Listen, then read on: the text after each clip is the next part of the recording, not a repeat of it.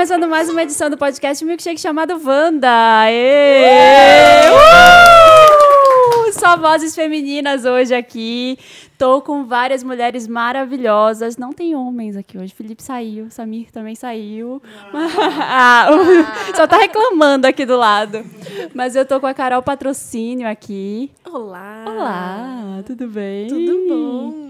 A Aline Ramos também tá aqui com a gente. Oi. Oi. Oi, oi.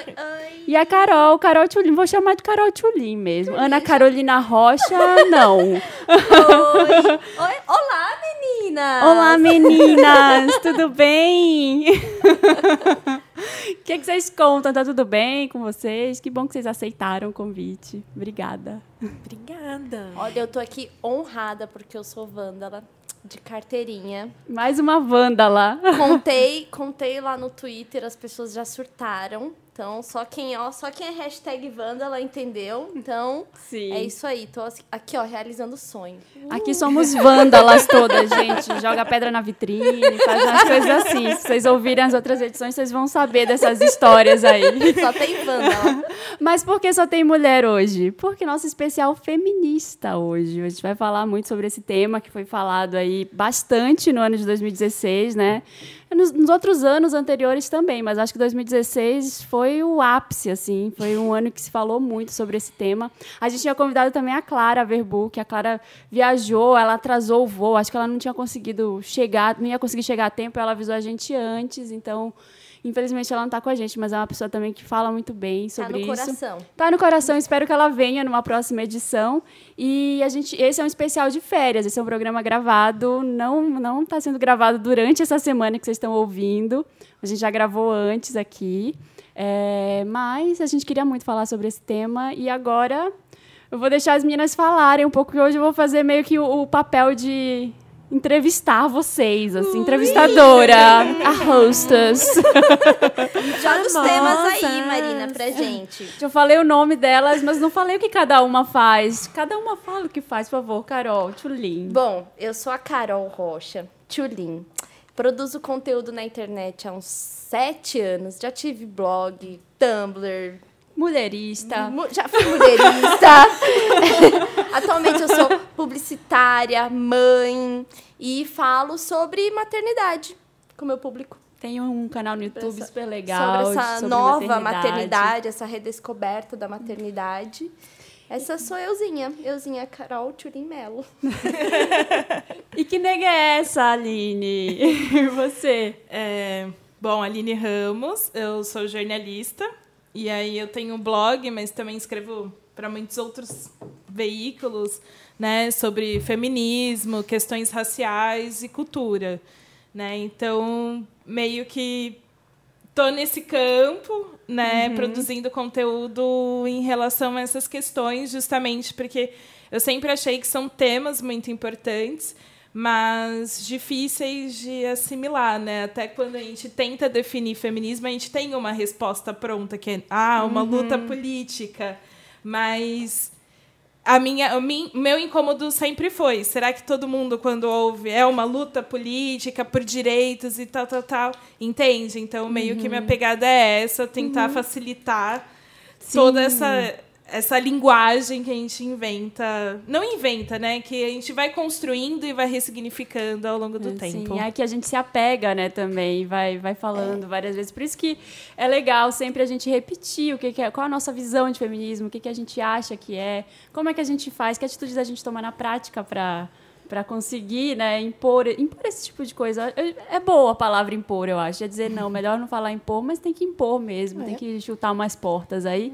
E, e eu quero muito conversar com você mais, assim, porque tem a, a distinção do feminismo negro, né? Então a Sim, gente, sim. isso é um tema que a gente tem que falar aqui também nesse podcast. Pode deixar. Quero que você fale muito sobre isso, mas Carol, patrocínio, você, Eu sou a Carol Patrocínio. polemiquinhas. Polemiquinhas. Você- Eu sou jornalista e já trabalho com internet há uns 10 anos. E desde sempre falando com mulher. E tentando colocar mulher nas coisas sem nem saber o porquê, assim. Só porque eu achava que era legal ter outras pessoas como eu. Porque era difícil, né? Há 10 anos na internet era só os caras. Tudo mato e os caras. era difícil. Hoje eu sou uma das fundadoras da Comum, que é uma comunidade só de mulheres, que tem conteúdo aberto e tem uma parte fechada de fórum para as meninas trocarem experiências e uma trilha de aprendizagem para a gente aprender uma com a outra. Só mulheres ensinam, só mulheres aprendem, porque a gente não precisa dos caras para aprender. E trabalho escrevendo para vários lugares, fazendo várias coisas, sempre com foco em mulher, sempre com foco em tentar levar um olhar feminista para as coisas. Você não precisa nem falar que você é feminista, você só coloca uma coisinha aqui, uma coisinha ali. Ai, se a gente fosse por aqui, uma carinha fofa, e ninguém nem sabe o que está fazendo, está ali revolucionando. E tem um Polemiquinhas, que é a minha newsletter, que não tem uma periodicidade, porque a vida é muito corrida e muito louca e eu me perco. E tenho Facebook, e tenho canal no YouTube, e muitas coisas. Fazemos de E eu tenho que tudo. sobreviver. E filho pra criar. É, e eu tenho dois filhos, o Luca e o Chico. E o Chico é o menino mais lindo de vestido do mundo. Aliás, quem não lembra, a Carol já participou do Wanda por telefone. É, a gente ligou para ela porque um- alguém tinha mandado um e-mail pra gente falando sobre o filho e o- que o filho queria usar roupas de menina e tudo. E a Carol respondeu falando como é que ela lida com o filho dela com relação a isso, né? É, Que é muito bacana o jeito que você, você lida. Quer usar? Usa. exatamente. É, é. E eu falo, eu acabo falando pouco dele, assim. Eu, eu tento não expor. Mas cada vez que eu falo, eu vejo que tem tanta gente que precisa discutir isso. Sim. Então eu tô tentando falar mais e mostrar menos. É, sabe? esse é meu- Tentar meu não colocar super- foto. Eu super, super posto foto e tal, e aí, de repente, de madrugada, ela falou assim, não deveria ter postado, eu vou lá e apago. Ainda tô- É. porque acho que tem uma coisa na, na. Não só na internet, mas acho que a internet é, tem impulsionado isso. Que a gente tá meio num momento de transição de tanta coisa e de veículos e a forma de se comunicar e tal. Que ninguém sabe muito bem ao certo o que tá fazendo, sabe? A gente tá meio no escuro, Tá, né? É, a gente só vai saber, sei lá, daqui 10 anos como que foi todo mundo criando um canal, todo mundo É. abrindo o seu Facebook, todo mundo conversando sobre a sua família, ou até a coisa de é, alugar um carro e um motorista pelo celular entrar no carro do completo estranho e morar por sim. um mês no outro país na casa de uma pessoa, sabe? É, e eu acho Então, que ninguém tá- quer ser a pessoa que tá no escuro e bater o dedinho na quina da cama. Ninguém quer ser essa pessoa. Exatamente. E aí, quando você tem filho, é muito assustador, porque o Chico é reconhecido nos lugares. Porque ele já é um menino de vestido, então ele já chama mais atenção. Eu sou uma mãe careca. É muito fácil olhar pra gente e entender que aquele é o Chico. Então as pessoas param na rua e falam: Carol, eu te reconheci por causa do Chico. Por causa do Instagram, você posta a foto dele no É, Instagram. então começa a ficar um pouco assustador. Então a gente está no momento de repensar. De, se eu vou começar a falar mais sobre a criação sem gênero, eu vou começar a mostrar ele de vestido e, não, e não mostrar a cabeça. Sim. São pequenos cuidados, porque dá medo. Porque ao mesmo tempo que tem muita gente legal e fofa, que quer falar, Chico, você é incrível, como tem gente que quer mandar presente. Muito legal, muito Sim, fofo. tem o contrário. gente louca. Tem muita gente É. louca por aí. Então eu queria que vocês falassem agora, definissem um pouco o feminismo para leigos, gente. Aquela pessoa que está em casa, não sabe direito o que que é isso, está viajando, patinando no tema.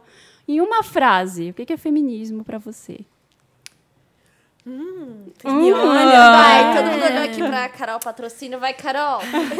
Em uma frase, gente, eu sou do textão, né? em uma frase, eu acho que o feminismo é a luta política que quer colocar as mulheres em um lugar de equidade com os homens. Equidade e não igualdade, porque a gente é diferente mesmo. Porém, equidade fala de oportunidades e direitos que estão garantidos na Constituição, porém são ignorados porque somos mulheres.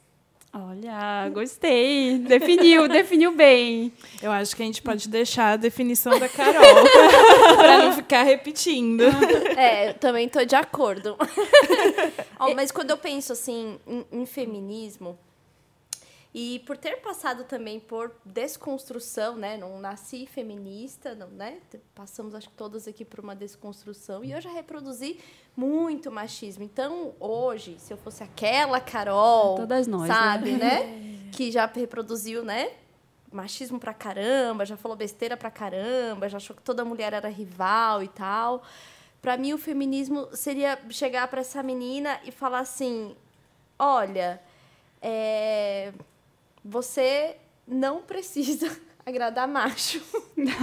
é meio que uma coisa assim, olha, o feminismo tá aqui pra te, né, te ensinar que você não precisa viver em função de agradar o outro sexo, que você deve ser respeitada por ser mulher e você não precisa tentar fazer atitudes masculinas para ser respeitada e tal. Então assim, se eu voltasse lá em 2008, eu falaria isso. Não que o feminismo são mulheres com sovaco peludo e é, né? Porque tinha coisa. Tinha não, tem, Tem, né? tem, porque é uma- Tem. é uma coisa clássica que a gente ouve nessa história. Ai, é, ouvia, né? Porque está mudando.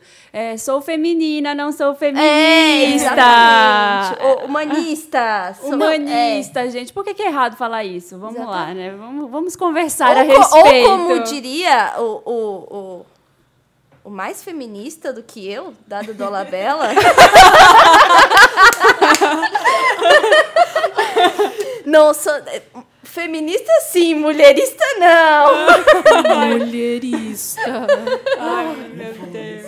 Falou, É, ele sempre falou fala que ele, ele, essas ele pérolas. luta pela, todas as fêmeas do mundo. De, de fêmeas É, assim, por- de por isso que ele é né? vegano, por isso que ele é vegano. Ele virou fêmeas. vegano e aí ele falou que ele era um cara escroto porque a carne fazia isso com ele. A carne dele, né, querido? Essa aí que te veste todo dia. Olha, e você já recebeu uns ataques assim na internet? Alguma coisa por causa de algum texto seu? Alguma coisa assim? Já, já. quê? É, hoje eu avalio que foi algo muito bom, mas foi um período difícil. É, eu fiz um texto no meu blog, no Que Nega Essa, falando sobre um meme que estava rolando, é, que era aquele meme, nego é tal coisa, e era a imagem de uma pessoa negra fazendo alguma coisa, né? E, e aí, esse meme, aparentemente, ele não tinha nada, assim, muito sei lá, parecia que era ofensivo, mas você percebia que como as pessoas usavam, Aham. que era era racista ali, era Aham. claramente racista. E aí começou a rolar alguns memes, tipo, nego é, é lixo, e aí uma pessoa negra na lata do lixo, ou então imagens referentes ao período da escravidão e da Ku Klux Klan. Ai, E horror. aí, e as pessoas fazendo piada com isso, isso circulando tranquilamente, né? E aí eu fiz um texto, chama Nega Explica, porque o meme nego é racista. E aí foi bem didático, assim, aquele post. Passo a passo. É, passo a passo.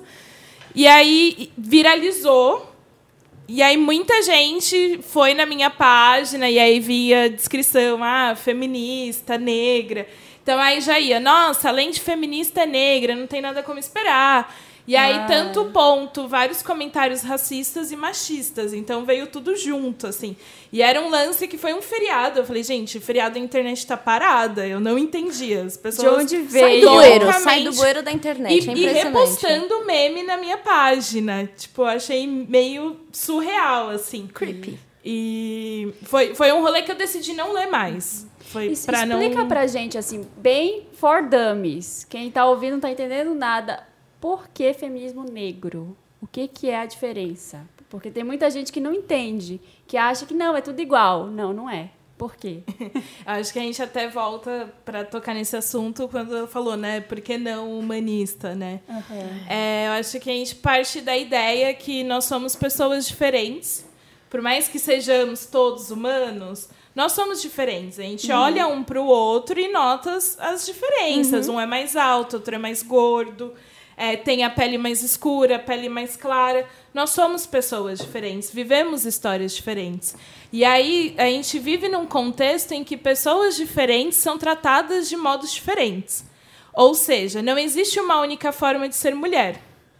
Existem várias. Então, é, quando a gente fala do feminismo, é bem comum que a imagem que se venha é so- sobre uma mulher branca, classe média, e por aí vai.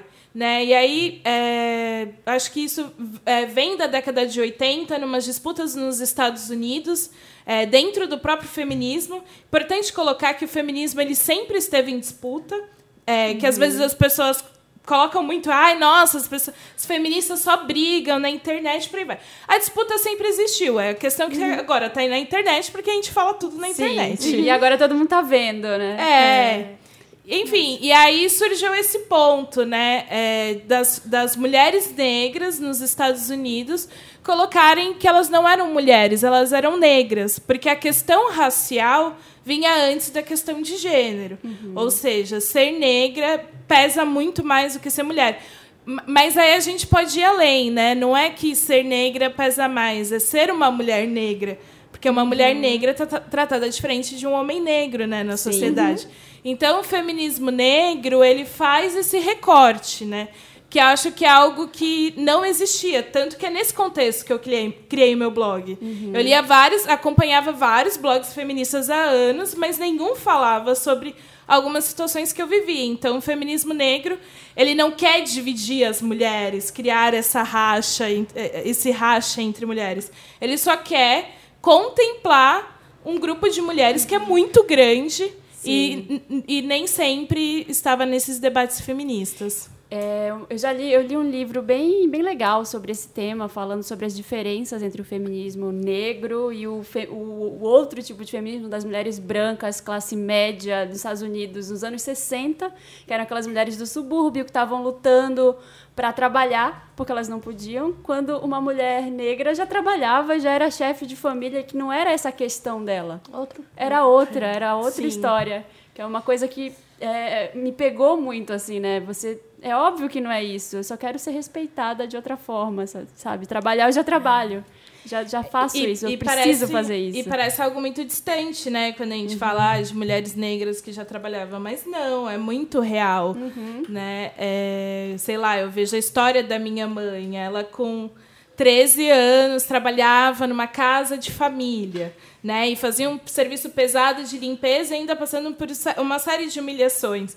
Então é isso. Para minha mãe, ela já desde pequena estava trabalhando. E aí até alguns certos estereótipos que o feminismo às vezes coloca em evidência. Por exemplo, ah, as mulheres não são frágeis, é, a questão do sexo frágil. E aí eu nunca fui colocada como uma mulher frágil. Ninguém nunca carregou o meu peso. Eu sempre carreguei meu peso. Sim. E aí, por, um- por um tempo, eu achava isso até bacana. Eu me viro, foda-se, não preciso de homem mesmo, não preciso de ninguém. Né? Mas são essas diferenças é, que vão surgindo, né? Não que uma seja melhor que a outra, é isso. São diferenças e a gente precisa falar delas. Tem uma, uma coisa que se fala muito que é a interseccionalidade, né? É assim que se fala, interseccionalidade. que é que você é mulher e você é negra. Então, o viés aí é outro, né? Você é olhada de outra forma. Então, para quem não estava entendendo nada em casa, agora você já entendeu, graças ao Wanda, gente. É isso. e tem muitas outras questões envolvendo feminismo que eu, que eu quero falar aqui com vocês, assim. É, a competição entre as mulheres, essa história. Ai. Quem foi? Foi você, foi, foi a Tchulin que falou, né, disso agora. Que ficasse medindo, chegar, ai, aquela questão de beleza, de. A, a mídia e a sociedade colocam a gente umas contra as outras desde cedo, desde pequenas, né? Acho que no prézinho, ou sei lá, quando você é muito pequena, alguém já te compara com a sua prima. É. Sabe? Porque eu tenho, eu tenho quatro primas da mesma idade e um primo. Tipo assim, mesma safra, essa galera. e aí sempre era assim: ai, quem vai ser a namorada do Ítalo? Qual que é a mais bonita? Qual- Gente, assim, sei lá, deveria ter seis anos e tava preocupada se eu era mais bonita do que a minha prima, porque meu primo ou menino ia escolher a mais bonita. Então, assim, é, são esses comportamentos que hoje a gente tem clareza pra ver que, né, horrível, não é legal e tal. E que é reforçado desde de muito pequeno, assim, a, a competição. É, e aí eu lembro muito assim da, da época de escola, a minha frustração de ser a magrela. Tipo, não tem peito e não tem bunda. Ah, opa! E aí os meninos não querem ficar com você, porque você, né, você não é gostosa ainda. E aí aquela coisa, aquela inveja de tipo, ai, fulana já Você menstrua, sabe assim? Você usou três calças jeans também Usei, já pra ter usei, bunda? Eu já, também, gente, já. já usei. É, sutiã de bojo da minha mãe, né? Então, Com assim, algodão. exatamente, já, já todos esses truques pavorosos, né? Que a coisa do Sim. Porque você é uma criança corpo, é. ainda, você tem 10 anos de idade e você quer ter peito e bunda e tudo. Pra te acharem gostosa Sim. e te, né? E se você se é escolhida, a, a, né? A rainha do A baile. rainha do baile. E, e aí, então a competição começa muito cedo, assim, essa. E você tem ela- que ser melhor, você tem que ser a Sim. mais bonita e a mais gostosa. E assim, e reconhecendo todos os meus privilégios. Branca, cabelo liso, né? Magra. Apesar de eu não gostar, não imaginava que, tipo, era isso que daqui três anos vai ser o padrãozinho, né? Então, assim, reconhecendo tudo isso, tendo muita clareza disso, ainda assim lembro como foi essa construção da competição pra mim. Sim, porque sabe? as mulheres crescem pra se odiar. A gente é, a gente é educada a se odiar depois de um tempo. Ninguém pode perguntar pra qualquer pessoa, né? Uhum. Você se nossa, amava? Não. Não. Demorou. Não. Demora, é uma construção. Se amar é um, é um ato político É. hoje, né? Você demora muito. E é muito ponto, né? Que a gente tem que ser melhor que a outra. E não também, nesse, voltando no ponto da diferença. A gente não, não- Ninguém colocava que, ok, vocês serem diferentes. Você sempre tem que ser a melhor. Então, a- algo que rolava muito comigo nesse lance de competição era querer ser a única menina do grupo. Ah, Ai. total. A, a Então, se, aparec- meninos. se aparecia qualquer outra no grupo, Você já odiava ela, queria matar. Não, e, e aí era muito louco, porque a gente também coloca, parece muito que né, ah, só as mulheres que inventam isso, mas os meninos também alimentavam Ah, essa é competição. total uma, uma pressão ali, né? A gente recebeu um caso há um, há um tempo atrás, assim, que era uma menina perguntando pra gente, falou, ah, eu tô ficando com um cara. E aí ele, ele tá ficando agora com a minha melhor amiga. E ela veio me falar, mas ela sabia que eu gostava dele. O que, que eu faço? Fico com ele ainda? A gente não. Nem com a... O que, que você conversa com essa amiga, É, mas tá tudo gente. errado, gente. Para. Ela querendo aí, tipo, brigar com a amiga por causa do cara, Não, sabe? Deus então, ainda tem uma coisa muito grande da gente, ai, tá pegando o cara que eu gosto. Filha da puta, né? Que é um xingamento super É, ela é machista, errada, vagabunda, né? Que é outro também. Então a culpa é dela, não do Roubou, cara. roubou a atenção, roubou o cara, roubou o macho, né? Uma É. coisa Não. tipo assim, roubou o marido. Nem como assim? O cara tava lá Kids. Aqui. Ai, tava aqui no ponto esperando o ônibus, passou aqui essa aqui me roubou aqui, roubou meu coração. Ui, agora eu tô com o pau pra fora aqui, tenho que transar. Porra! Coisa de homem, coisa de homem. É, coisa de não se aguentou. Não, passou, não, me aguentei. Ah, não, não posso ficar com dor nas bolas. Amor, vai pra casa, você tem mão. Duas. Senta na mão, deixa ela ficar Tem dormente. truque bom. Ó, E, e simples. tinha umas coisas que eu achava bizarra que é assim. Tem o ponto, a menina tá namorando, a amiga pegou o namorado. A gente entende, rola uma chateação, porque feminista também não é santa. Claro. né? Pessoas não são desceu aqui pessoas, pra né? terra pra, ai, não, vou amar todas as mulheres, não é, não é por aí. Uhum. Mas às vezes eu vi uma- um- umas histórias, tipo, a menina só gostava, ela só estava afim, e aí proibia todas as meninas de se aproximarem. Eram uns negócios absurdos. Uhum. Sai daqui, né? Não rouba meu homem, essas E, coisas. assim, o cara nem sabendo da existência dessa pessoa, sabe assim? O cara tá nem aí. Aqui e a aí, aí é aqui desse lado da submeteu, né? competição louca de quem chama a atenção desse cara. Ai, gente, olha. Mas eu vejo isso muito com meu filho mais velho. Ele tem 12 anos. E ele já passou por diversos momentos em que as meninas. Aliás, ainda hoje, assim. Tem horas que eu vejo ele pegando o celular, lendo o WhatsApp, assim, tipo, ah, que saco. Aí, meu, o que foi? Não, porque a fulana tá falando que a ciclana tá falando que tá ficando comigo. E pra ele, é tipo, cara, eu não quero ficar com ninguém, eu quero jogar bola. Eu quero jogar videogame. Eu quero fazer o Skype com os meus amigos. E as meninas já estão numa pira. E numa De pira namorado. de namorado. E numa pira de ser gostosa com 12 anos. E numa Uhum. pira de tirar umas fotos meio assim. Fazendo biquinho. É, e Eu tem. queria perguntar, não pode? Pergunta, filho. O Felipe tá aqui, agoniado. Isso não é porque o homem às vezes é mais retardado e amadurece com mais, mais vergonha? Eu acho que não. Eu Não? acho que a gente é ensinada. É, porque a gente quer muito. Aí a menina já tá um pouco mais madura, não? Eu acho que não. Eu acho que a gente Acho que fica tem uma mais madura. hipersexualização da menina É. que leva pra isso que não tem do menino. E a gente, é, a gente não é ma- mais madura porque a gente simplesmente é. Pode perguntar, Felipe. Pode. É, não, é ótimo, Felipe. também isso. Eu, eu imagino um menino gay e a, a- a família forçando toda hora, quer, quer ver sua namoradinha. Acontece acho que com uns dois, mas por isso que eu perguntei isso, porque pra mim parece que a menina é um pouco mais madura que o homem, porque a, a coisa acontece com o homem e com a mulher também. Ficam querendo já arranjar namoradinha, um garoto já É. Eu não pequeno. sei, eu que acho- vai querer delas? Era um absurdo mesmo, né? Eu acho que a gente tem essa impressão justamente pela forma como a gente é criado. A Carol, a Tulin me indicou um filme que eu já indiquei aqui no podcast, muito legal, The né? A Mask Mas- You- The Mask You Live In. Demais, máscara demais. Que tem no Netflix, é um documentário, e que fala isso, que desde o prezinho, os meninos lá de três anos correndo um com o outro, brincando. Quem é, você chega lá e fala, quem é a mulherzinha? Ninguém. Ninguém quer ser a mulherzinha, Já é porque é, briga, ruim, é. é, Sabe- horrível. Sabe que eu acho que tem uma coisa que a gente, desde pequena, e mesmo antes de entender muitas coisas, a gente sabe que o sucesso pra gente é estar em um relacionamento. Porque a gente vê as conversas das tias, da avó. Ah, porque a fulana. Solteirona. Ah, é, marido deixou ela. Não Menina, segura homem. Essa daí não segura Ninguém- homem. Não segura homem. Ninguém aguenta ela. Marido só bateu nela, mandou ele embora de casa, vai ficar sozinha. E aí, a gente vai ouvindo esse monte de coisa. E a gente Vai vai, absorvendo. absorvendo. do jeito que a gente sabe. A gente não, não tá entendendo, não tá problematizando. A gente tá só absorvendo.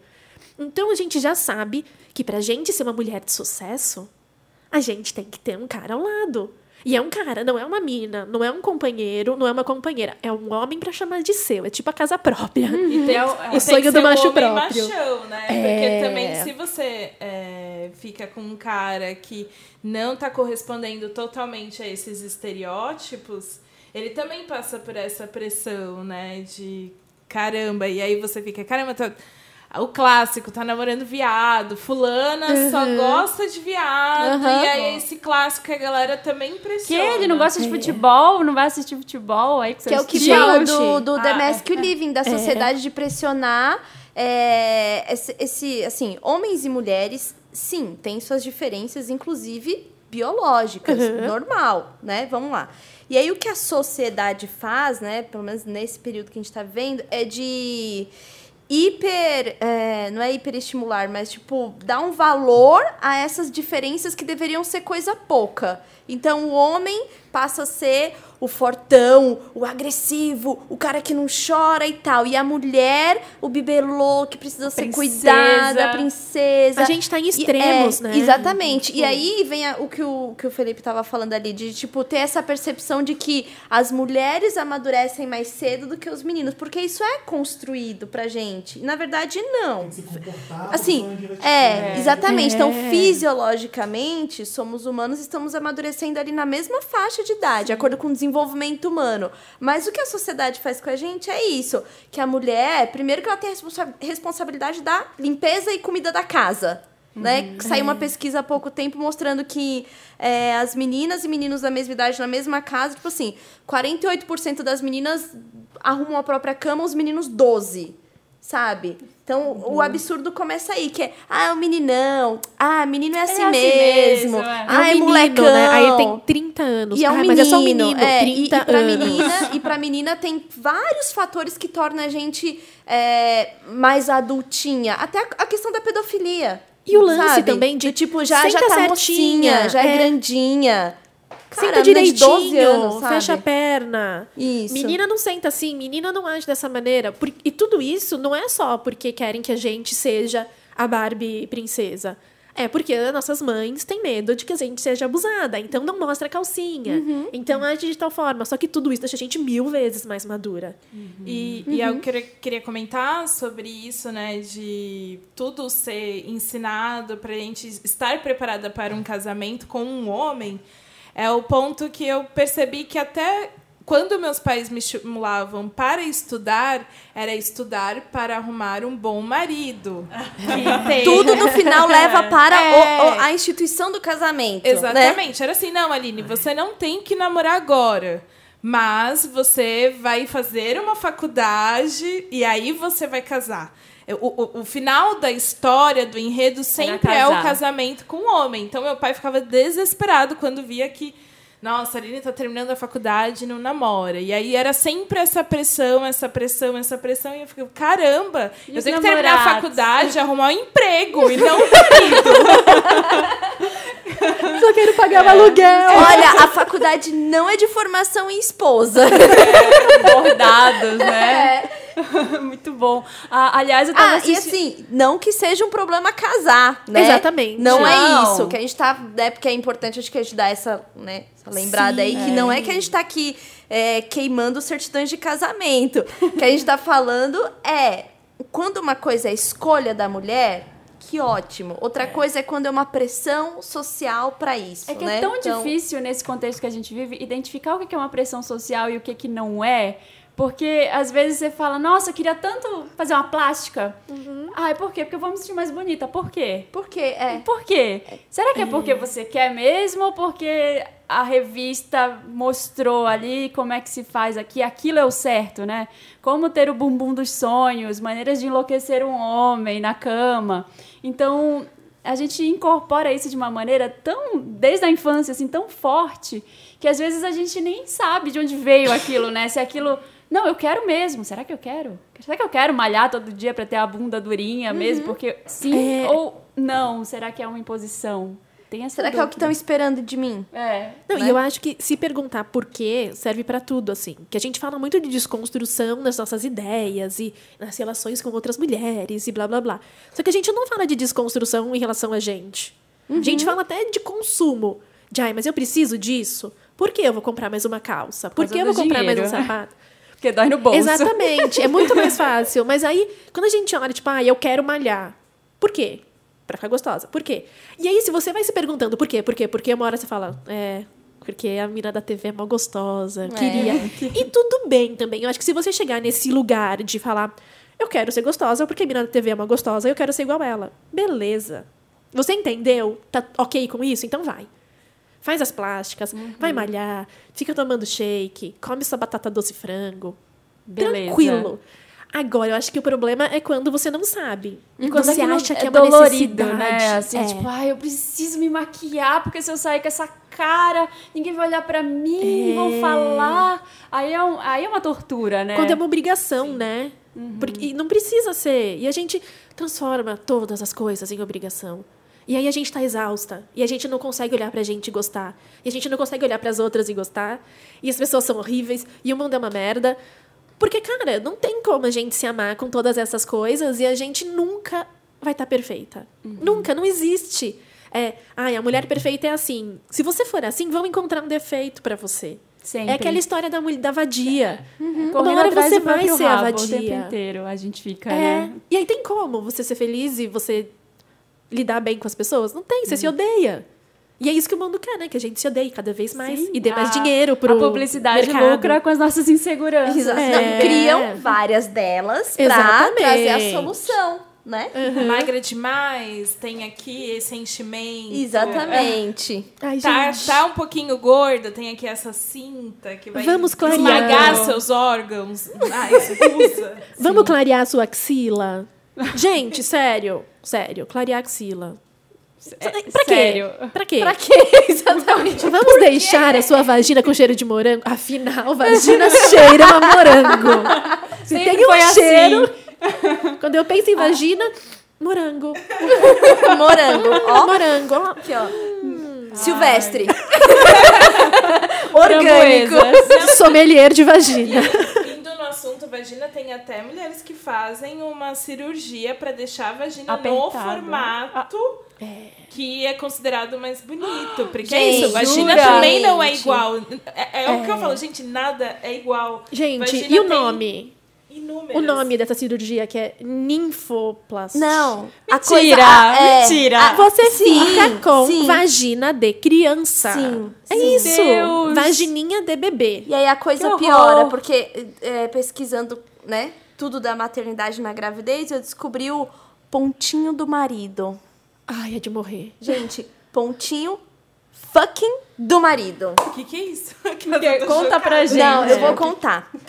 É, é, tem toda uma questão aí de parto, parto natural, parto humanizado, a escolha pela cesárea, blá blá blá blá blá blá. E tem uma técnica antiguíssima para o parto normal, que é a episiotomia, que é um corte na entrada da vagina em direção ao ânus para abrir mais e facilitar a criança passar. E assim, e- es- este procedimento A cara bizarro, do Felipe tá muito boa. este procedimento bizarro, ele não é, não é de fato necessário. Não tem nenhuma evidência dizendo que é necessário. Nenhuma, tem, nenhuma. não Nenhum tem, estudo fala, vai lá e faz. Exatamente. Só que aí tem toda uma indústria por trás disso que toda vez que o médico faz uma pequena cirurgia, ele recebe por isso, tem material do hospital. E aí tem casos loucos de o bebê já nasceu. O bebê já. Gente, saiu, entendeu, né? Saiu o bebê, saiu a placenta, saiu. O médico vai lá, corta e costura a mulher. Só Gente. pra... Só porque. Ganhar um dinheiro, é, é. é, Troquinho, é. né? Troquinho extra. E aí, quando ele recostura a mulher, tem uma porra do negócio chamado pontinho do marido, que é pra deixar a vagina mais apertada. Pro Eu mar... não tô crendo. É isso! é Gente, isso! E o nome chocada. é ponto do marido. Gente, quando eu li isso, eu queria assim bater a cabeça na parede, que eu falava, não estou acreditando. A mulher Que- é tratada como bicho. É, é. Mas, gente, é. é. muito louco, porque só de fazer a epísio, tem mulheres que nunca mais conseguem transar como antes. Porque você tá mexendo em muitas terminações nervosas. Gente, pra quem não tá entendendo direito onde é esse lugar, E músculos, é, né? é onde chamam de o meio de campo. Tá Ah, ali é. entre uma coisa e outra. Não, dá um, Que, dá um negócio lá, assim só de pensar É, que. Meu que quando, Deus. quando falam desse, desse lugar pro homem, por exemplo, falam que é um lugar onde o homem tem mais terminação nervosa e é onde ele tem mais É tesão. a próstata, não é? Não, não chega a ser na próstata. É, Eu não vou passou, conseguir desenhar. passando da bola ali, passou da bola ali, É. indo em direção ao ânus. É Aí, aquela tem região. aquela pelinha. E é um negócio muito, muito, muito pequeno. E Só que delicado, tem muita né? terminação nervosa. Então tem mulher que só da epísio não consegue nunca mais transar. Aí o cara vai lá e dá um ponto pavor. extra. Esse ponto extra é pro cara, a hora que ele vai colocar o pinto, ter uma resistência maior. Ele tá transando praticamente com uma mina virgem. Uma jovem. E isso é. muito louco, porque fala com diversas outras coisas que tem meu histórico no Brasil, assim, de mulheres que fazem algumas coisas para ficar com a vagina mais apertada. E uma dessas coisas são mulheres que pegam pó de pedra ume e colocam na vagina. Porque a hora que o marido coloca o pau, tá muito apertada. Só que pra mulher, aquilo é horrível, porque esse Deus, deve pó. doer muito! Esse pó, ele seca, ele Tá resseca. todo mundo com cara de horrorizada aqui. Tá todo mundo E em aí, choque. é, e Como aí. que você coloca algo que seca? Vagina Exatamente. É, porque a coisa, porque a coisa do que é agradar o homem, é tudo voltado pra meu, isso. as é mulheres, isso as mulheres sangram O Felipe tá chorando. Mas por que, que tem que ficar seco gostar? pra é. Pro ser ca- mais pra ficar apertadinho, o ter cara tem toda essa coisa do apertadinha, Porque assim, vagininha ah, nova. a vagina, gente, a vagina é elástica. Não é tipo, porque assim, o objetivo dos caras é comer um cu, né? No fim das contas, o homem gosta de cu. O homem não gosta. Não, é isso, o homem não gosta de vagina. Desvendado o mistério. Porque eles querem um barato apertadíssimo. fazer sexo mulher, porque tinha mulher que dizia que não, né? Como é? Que se homem gostava mesmo de fazer sexo oral em mulher. Ah, É, tem uma pesquisa que fala que um número absurdo de caras tem nojo. gosta. Ah, mas aí que tá. Claro. Pesquisa Quem foi um feita. cara que fez? Não, foi pesquisa feita pra vender o quê? Sabonetinho. Sabonetinho. Porque falava que o cara não, não queria, né, Eu chupar as minas porque cheiro e gosto. E, Mas nossa, assim, não são todos os caras que gostam. Não, não Ah, são. não, é, e aí entra É numa difícil seara total, achar. tipo, cada um com seus, seus gostos mesmo, né? Aliás, é, vamos voltar aqui para uma pergunta, né? Que tem, tem alguns, algumas feministas que defendem que é melhor sem homem esse mundo. Que homem que se foda.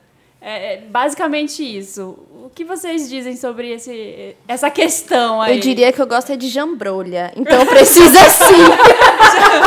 Jambrolha Gold. jambrolha gold. Precisa sim. Bem grande. Olha, então eu acho que é, como todas as lutas e causas, existem os extremos. Dentro do feminismo existem sim os extremos, né? E assim, eu, eu, eu não, não quero a morte dos homens, não.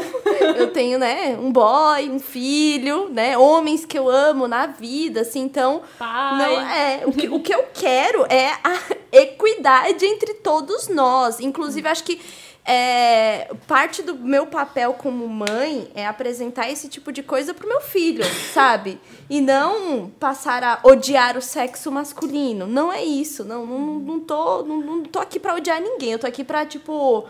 Espalhar o amor. Sabe? É, exatamente. É lutar por, por coisas. é, pela equidade feminina mesmo, né? Das, das mulheres. Então, é, eu acho que.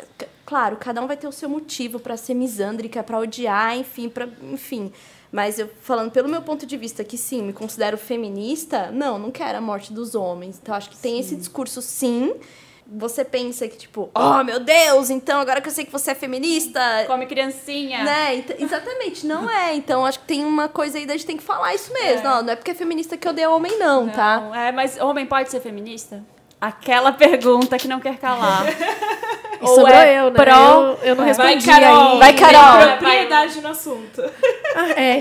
A Aline sabe, gente, é tanta treta, tanta treta.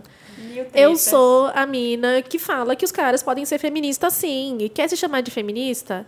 Pra mim é uma coisa bem simples.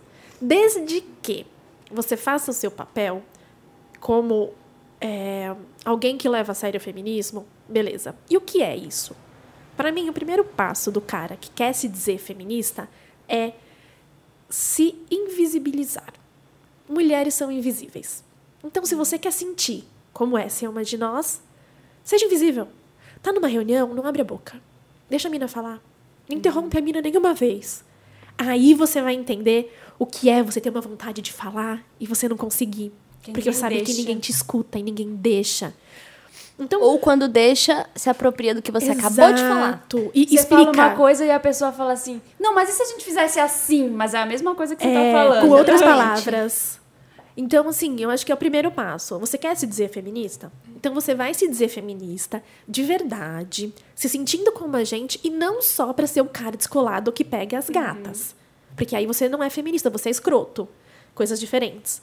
E aí, a partir do momento que o cara se coloca no nosso lugar, no sentido de ouvir, de entender o que é ser uma mulher, se o cara usa tudo que ele aprende no feminismo pra ser um megafone pra outros caras, porque, gente, os caras escutam outros caras. É, é, verdade seja dita. Por isso que pra mim não pode ter esse É. embate do tipo, sai homem. Não, cara, in- infelizmente, infe- enfim, enfim, não dá pra fazer o nosso corre sozinha. Sabe por quê? É. Porque a outra metade do mundo é de homem. Exatamente. Porque a gente se relaciona com homem em todos os âmbitos sociais. Então, assim, a gente não pode criar uma, uma disputa. Pô, a gente tá aqui falando de equidade, a gente tá tentando chegar mais próximo de onde vocês estão e, e vai tentar bater de frente e brigar. Então, eu, para mim, não é esse o caminho.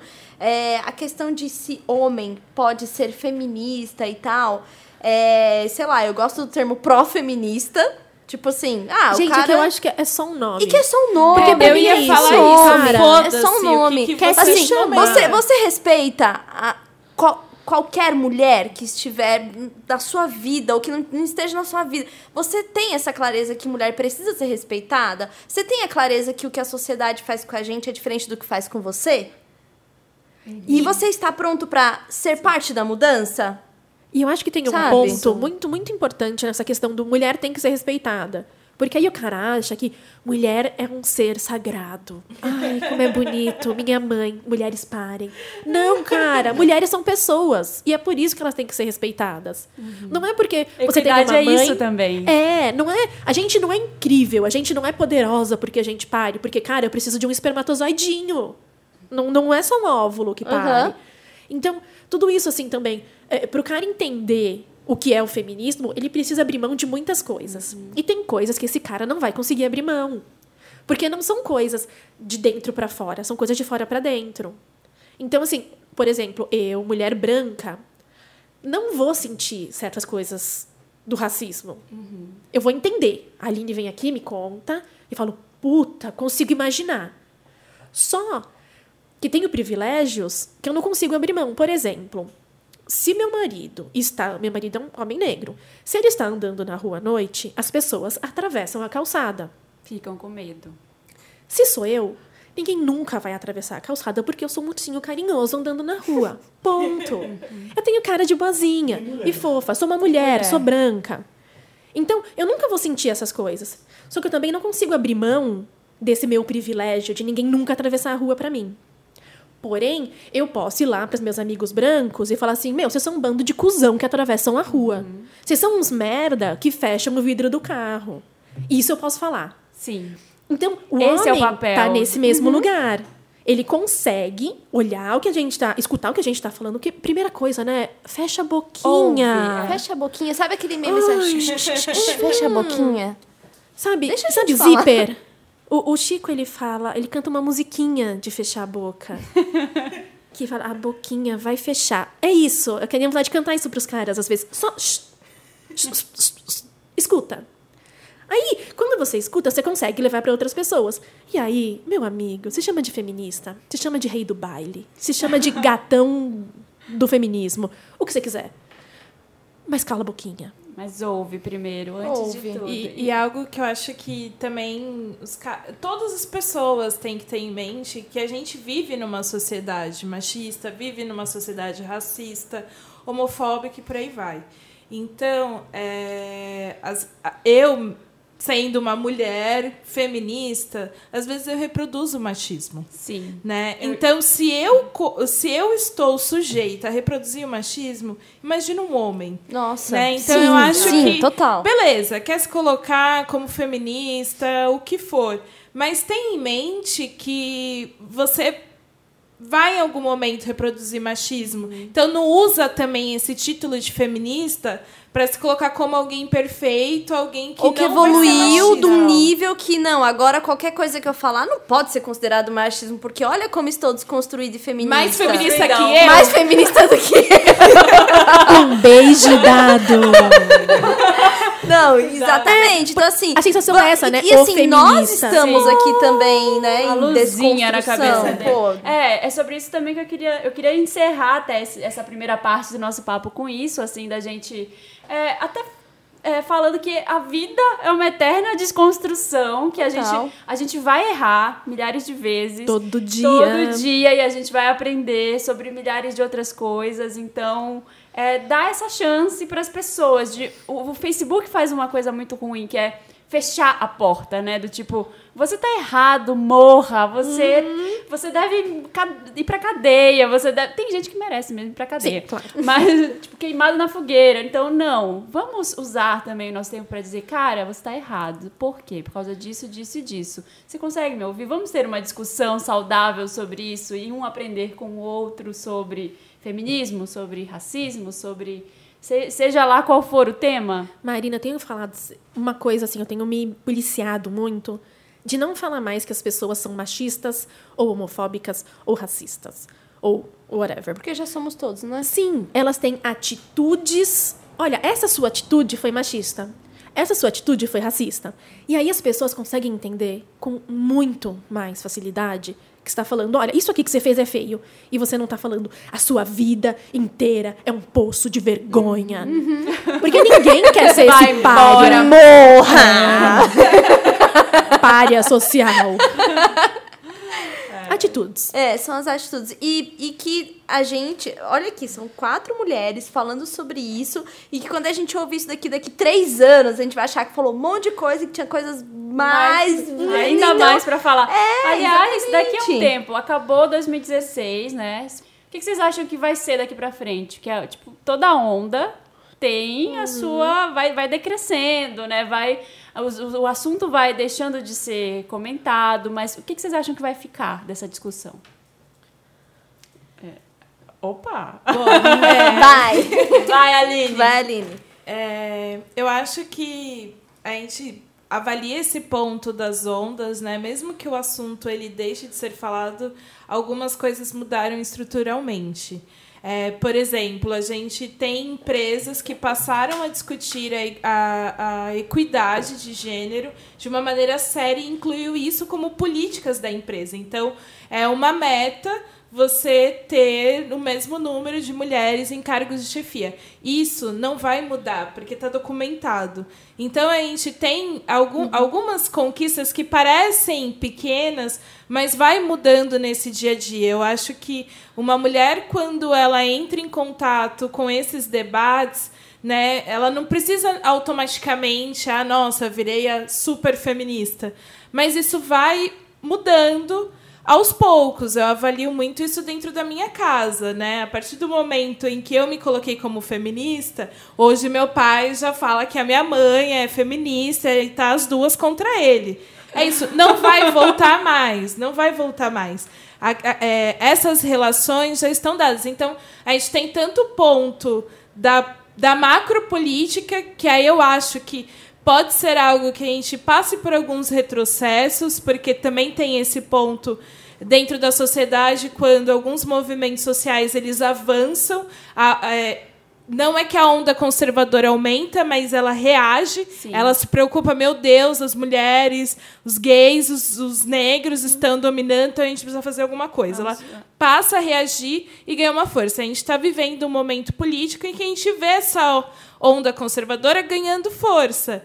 Mas é isso, no espaço da micropolítica, eu acho que já tem muitas pessoas, muitas amizades, muitas relações, namoros, Sim. casamentos, empregos que foram atingidos pelo feminismo. Então, Sim. Então, a micropolítica eu acho que não vai retroceder né? A questão como que a gente vai se achar nisso. Sim, as próximas gerações, né? Os filhos das Caróis aqui já vão falar sobre isso, Sim. vão ser pessoas educadas nesse sentido. Exatamente. Sabe? Já não, por exemplo, se eu, se eu tiver uma menina e tal, ela dentro de casa, dentro de casa eu posso garantir que ela não vai sofrer essa pressão do tipo tem que ser a mais bonitinha para alguém te preferir. Não, então isso está mudando com a geração. É, total que a Aline falou. E, e de tudo que a gente fica meio, ah, impressionado que agora, nossa, Trump ganhou e não sei Gente, zona de conforto. Ninguém quer sair da sua zona de conforto, mesmo quando ela é ruim. É difícil sair. Então, assim, é, não é surpreendente. Na verdade, esse é o esperado, sabe? Uhum. Porque, e é isso que prova pra gente que sim, esses movimentos estão de alguma forma mexendo com hum. essa macropolítica. Por que, por que, que o tema do, do, do Enem agora foi o de intolerância religiosa. Sim. Porque a gente sabe que toda essa porra do mundo que tá acontecendo de refugiados e tal é, é completamente ligado à religiosidade das pessoas, sabe? Sempre é. E isso é a, a pauta do mundo este ano, né? Ano que passou, né? Aliás, Carol, o ano que é. ficou. Então, assim, eu acho que, eu acho que, né, coisas mudaram, que o feminismo né, trouxe essas mudanças, vai continuar trazendo, mas que cada vez mais que avançar, avança o conservadorismo. E para mim, a, a pro, o próximo tema, digamos assim, acho que vai ser a questão religiosa também, e que vai enfrentar muito conservadorismo. Muito, assim, é. sem dúvida nenhuma. Então, ó, vamos, vamos fazer uma pausa rapidinho que a gente falou, falou, falou, falou, falou. Vamos. E aí a gente pode continuar falando já no próximo próximo. Ai, é que mulher fala demais, mulher, né? Sabe, sabe como é mulher, né, gente? É, não, vamos tocar uma música. Que música que a gente toca? A gente é uma bem feminista, uma bem feminista. Hum. 100% feminista, MC Carol e Carol É, ah, sim, nossa, melhor trilha. Arrasou. Mulher oprimida, sem voz obediente. Quando eu crescer, eu vou ser diferente. Eu cresci. Prazer, Carol Bandida. Representa as mulheres, 100% feminista. Eu cresci. Prazer, Carol. Estamos de volta com esse podcast maravilhoso, incrível, perfumado, cheio de maravilhas aqui, feministas. Ó, vamos falar agora do nosso Meryl Lotus. Meryl Lotus, para vocês que já estão acostumados a ouvir, Meryl, Meryl Streep, diva, rainha, ganhadora de Oscars, e Lotus, Lotus Tour, aquela turnê que não rolou, Cristina Aguilera, flopada ali, não rolou direito. Lotus. Então a gente pode eleger os do ano de 2016, em termos feministas, né? Aconteceu muita coisa legal, aconteceu muita coisa ruim, eu acho que aconteceu bastante coisa ruim, na verdade. É, teve um tema, aliás, que foi bem polêmico, eu queria saber a opinião de todas, que foi a história do Bono Vox. Ele estava numa lista de mulheres do ano, né? Eu acho que gerou muita polêmica entre as mulheres. Né? Todo mundo falou, ai, Bono é homem, por que, que ele está aqui? E o Felipe defendeu isso como Meryl, falando que é uma estratégia marqueteira de se chamar atenção para uma lista de mulheres, que todo ano tem, ninguém nunca olha. Ai, todo ano sai a lista de mulheres, ai que saco. Aí saiu o Bono e falou, opa, peraí, tem alguma coisa errada. Então, o que, que vocês acharam dessa atitude, assim, primeiro? Me incomoda. Me incomoda. Me incomoda porque se fosse uma. Fosse, se fosse. Eu penso numa coisa marqueteira, assim, de olha, o Bono é a nossa mulher mais influente. E aí, quando todo mundo olha e fala, ah, mentira, a gente tá fazendo isso para mostrar para vocês como o mundo é escroto com as mulheres. Legal, porque aí você tá problematizando algo que você tá usando para chamar atenção. Mas não rolou a problematização. Então, para não mim. veio, né? Tipo, É, eu acho que muita gente olhou e falou assim: faz super sentido, ele faz tanto pelas mulheres. Olha, que homem bom. Menina, você tem que arrumar um desse pra casar. homem bom. É, Eu sempre fico com essa sensação de que faltou algo. Poderia não me incomodar, mas, gente, se esforça mais. Poderia ter ido até um, um próximo nível, né? É, Tipo dá mais assim, um Chiquinho só. Scarpa enterrando o Bentley, que aí Isso. depois foi tipo. Órgãos são seus bens mais valiosos, Isso. não enterre, não sei o quê. Teve um plot twist aí pra falar, por isso. Ou seja, fizemos. Chiquinho Scarpa Meu, te é um amo, exemplo Conde. de marketing. Exatamente. Chiquinho escapa Hoje maior que. Bono. Chiquinho Scarpa maior que bom. E, gente, sério, curtam a página dele no Facebook, porque é maravilhosa. É a melhor página do Facebook, sério. Amor verdadeiro. Amor eterno. Gente, foi só pra proble- problem- problematizar aqui um pouco essa daí. Não, mas qual é o verdadeiro. Não, vou começar pelo Lotus, vai, que aí a gente acaba feliz, acaba pra cima. Um Lotus desse ano, essa coisa bem ruim que aconteceu. Ah, eu acho que o, o Lotus é atitudinal. Porque, assim, sério, uma pessoa que tá na internet o dia inteiro continuar insistindo neste papo que feminista é mal amada, é gorda, sovaco cabeludo, ai, quer matar homem. Gente, não dá, não dá. Se você teve acesso ao Twitter pra me xingar, você teve acesso ao Twitter pra ler um monte de coisa legal. Então, assim. E ao Google. Exatamente, né? Então, assim, é, pra mim o, o, o Lotus é o tipo. Pare de se fazer de louco e de louca falando que feminismo é uma coisa ruim, é uma coisa prejudicial, é uma coisa horrível e falar de feminismo como um demérito, sabe? Então, pra mim é esse aquela o. lei, sabe aquela lei? É, feminista. Feminista, menina, manda com ela. É, exatamente. Então, pra mim, o, o Lotus do ano é esse comportamento, assim. Tá, você não quer concordar? Você acha mesmo que o homem que tem que ser o provedor da casa e o blá blá blá, e que ele tem mesmo que mandar em mulher e tal? Problema seu. Não tô cobrando a sua desconstrução, porque nem sei quem você é. Porém, respeite quem pensa diferente e quem quer fazer diferente, porque, veja só, isso salva a vida. É deste nível, sabe? Posso seguir na mesma linha? Vamos. Mas aí eu queria colocar até num ponto, acho que de autocrítica. É, acho que o Lotus, assim, que foi algo que me incomodou o ano todo, foram pessoas que se já se consideram feministas, né, cobrando por atitudes pessoais das outras, falando, ah, você não é feminista. Não... É o clássico tá querendo roubar, Ai. tirar a carteirinha, Tirar a de carteirinha de feminista, da feminista, outra. gente. Tô com do você, céu. tô com você nessa. E aí eu acho que é algo Lotus. que gerou muito desgaste. Acho que pra quem tá no feminismo na internet, percebeu quanto que isso desgastou. A gente poderia usar essa energia pra muito mais coisas, mas a gente tava muito gastando muito tempo tretando uma com a outra pra defender não a maior feminista que você respeita, né? E, tipo, Quando tava todo mundo querendo a mesma coisa. É, verdade, exatamente. sabe? É, então. E aí até tocou na MC Carol 100% feminista e eu pensei porque quando eu tava pensando nesse Lotus, veio muito a MC Carol na minha mente porque ela é uma pessoa que tem sido muito questionado, muito questionada por ser feminista, até pelo seu trabalho anterior. Tem algumas músicas que eu não gosto, não gosto. Mas aí você usar esse passado o tempo todo pra é, desmerecer o que ela tá fazendo agora Várias é um tiro no pessoas, pé. Com várias pessoas. Porque ninguém nasce desconstruidão. Então. E o, assim, você falar de funk, se a gente for falar de funk, a gente vai ficar aqui cinco horas e a gente não vai chegar a uma conclusão. E aí Porque todo mundo ah, questiona a letra e não sei o que, não sei o que, não sei o que. Só que assim, música é reflexo de uma sociedade. Exatamente, é isso, obrigada. Pois é. Porque você não adianta você criar um universo de conto de fadas na sua letra quando ali na favela onde ela tá, ela tá vendo outra coisa. O que A tá realidade é acontecendo outra. ali É é, outra. é outra história.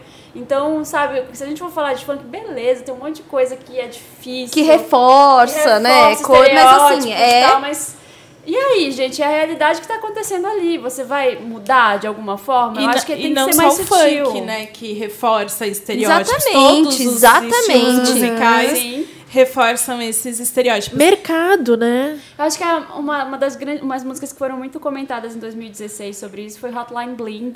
Que muita gente ficou Aham. falando, ai, mas o Drake machista que falou da. Gente, o Drake canadense. É. Ele tá rindo dele. Eu, Exato. a única coisa que eu consigo ver naquela música é ele falando assim, mas você nem me liga mais. Nem, nem um, um lance de me ligar pra gente dar uma transada. Eu tô com saudade. Você tá E você é mais feliz com as suas amigas. amigas. Tá, gente, quem nunca teve um boy que Cara. falou isso? Pois é. Atire a primeira pedra. Pode falar Lotus. o seu. Lotus, Carol. Ai, eu vou pra uma parte mais séria, assim, da coisa. Eu Ai, acho que, pra mim, o, o, o Lotus do ano foi a discussão sobre aborto, que na, deve- o que deveria ser a última discussão pública no Senado se transformou em só mais uma discussão, porque o nosso querido bonitão lá falou que não, vai rolar mais. E nessa discussão, é, uma das convidadas era a Sarah Winter, Ai, gente. um minuto de silêncio. É, dói, né? Uma das convidadas era a Sarah Winter, falando contra o aborto. E outra convidada era a doutora Melania Morim, que é a mulher mais incrível deste país. É mesmo. Ligada a parto humanizado, ligada à saúde da mulher e tudo mais. E ela fez um discurso incrível falando do aborto enquanto direito da mulher, enquanto saúde pública. E a Melânia, ela tem um sotaque. Ela não é nem do Sul, nem de São Paulo, nem do Rio. Então, qualquer sotaque que Ai. sai deste lugar te torna uma pessoa questionável. Eu. Eu vivo nesse lugar aí. E aí, depois que ela fez a fala dela totalmente embasada em evidência científica, ela tem um blog chamado Estuda Melânia, que é só falando de evidência científica, porque toda vez que ela fala alguma coisa, falam: "Mas onde você viu isso?" Ela fez um blog para falar onde ela viu isso e são estudos.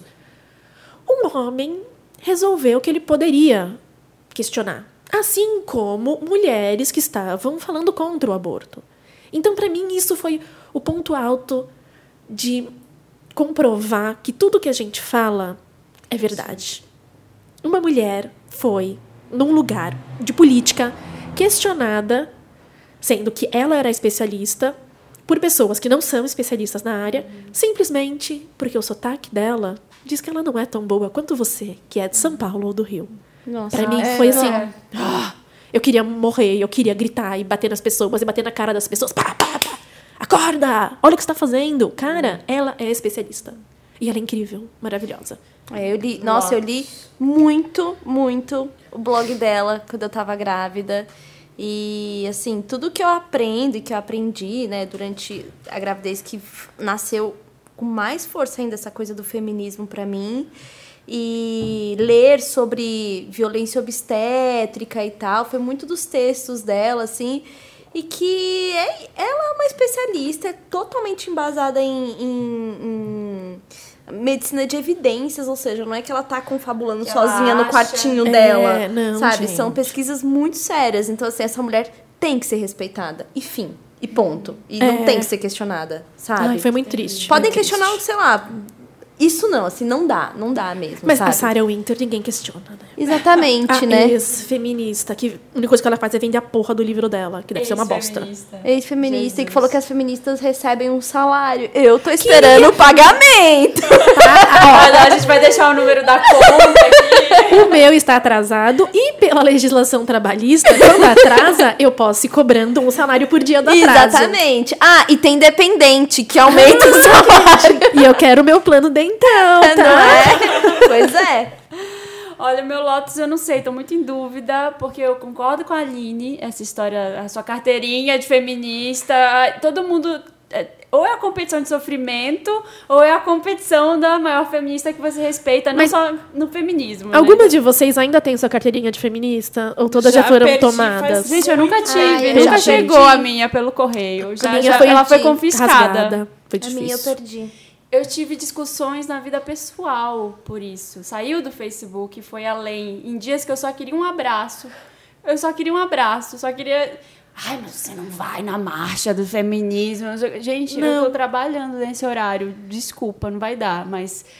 Força, quem quiser ir, legal. Tamo junto, ajudo de outras formas. Posso fazer outras coisas, mas nesse dia não vai dar. Ah, você, sua. Falsa Falsa feminista. feminista. Falsa perdi. feminista. Ah, já fui questionada de ter um relacionamento hétero. Ah, já também. Ah, eu acho ótimo, né? Porque Não ser é? feminista, Porque- na verdade, é ignorar todo o seu desejo E quando você não e quer fazer ir, o que você não quer. Tipo, eu, eu que, não queria. A gente tava falando aqui um pouco antes de, de vocês chegarem a Carol, patrocínio aqui, a gente falando de que ah, a gente não gosta muito de sair pra balada, É. não sei o quê.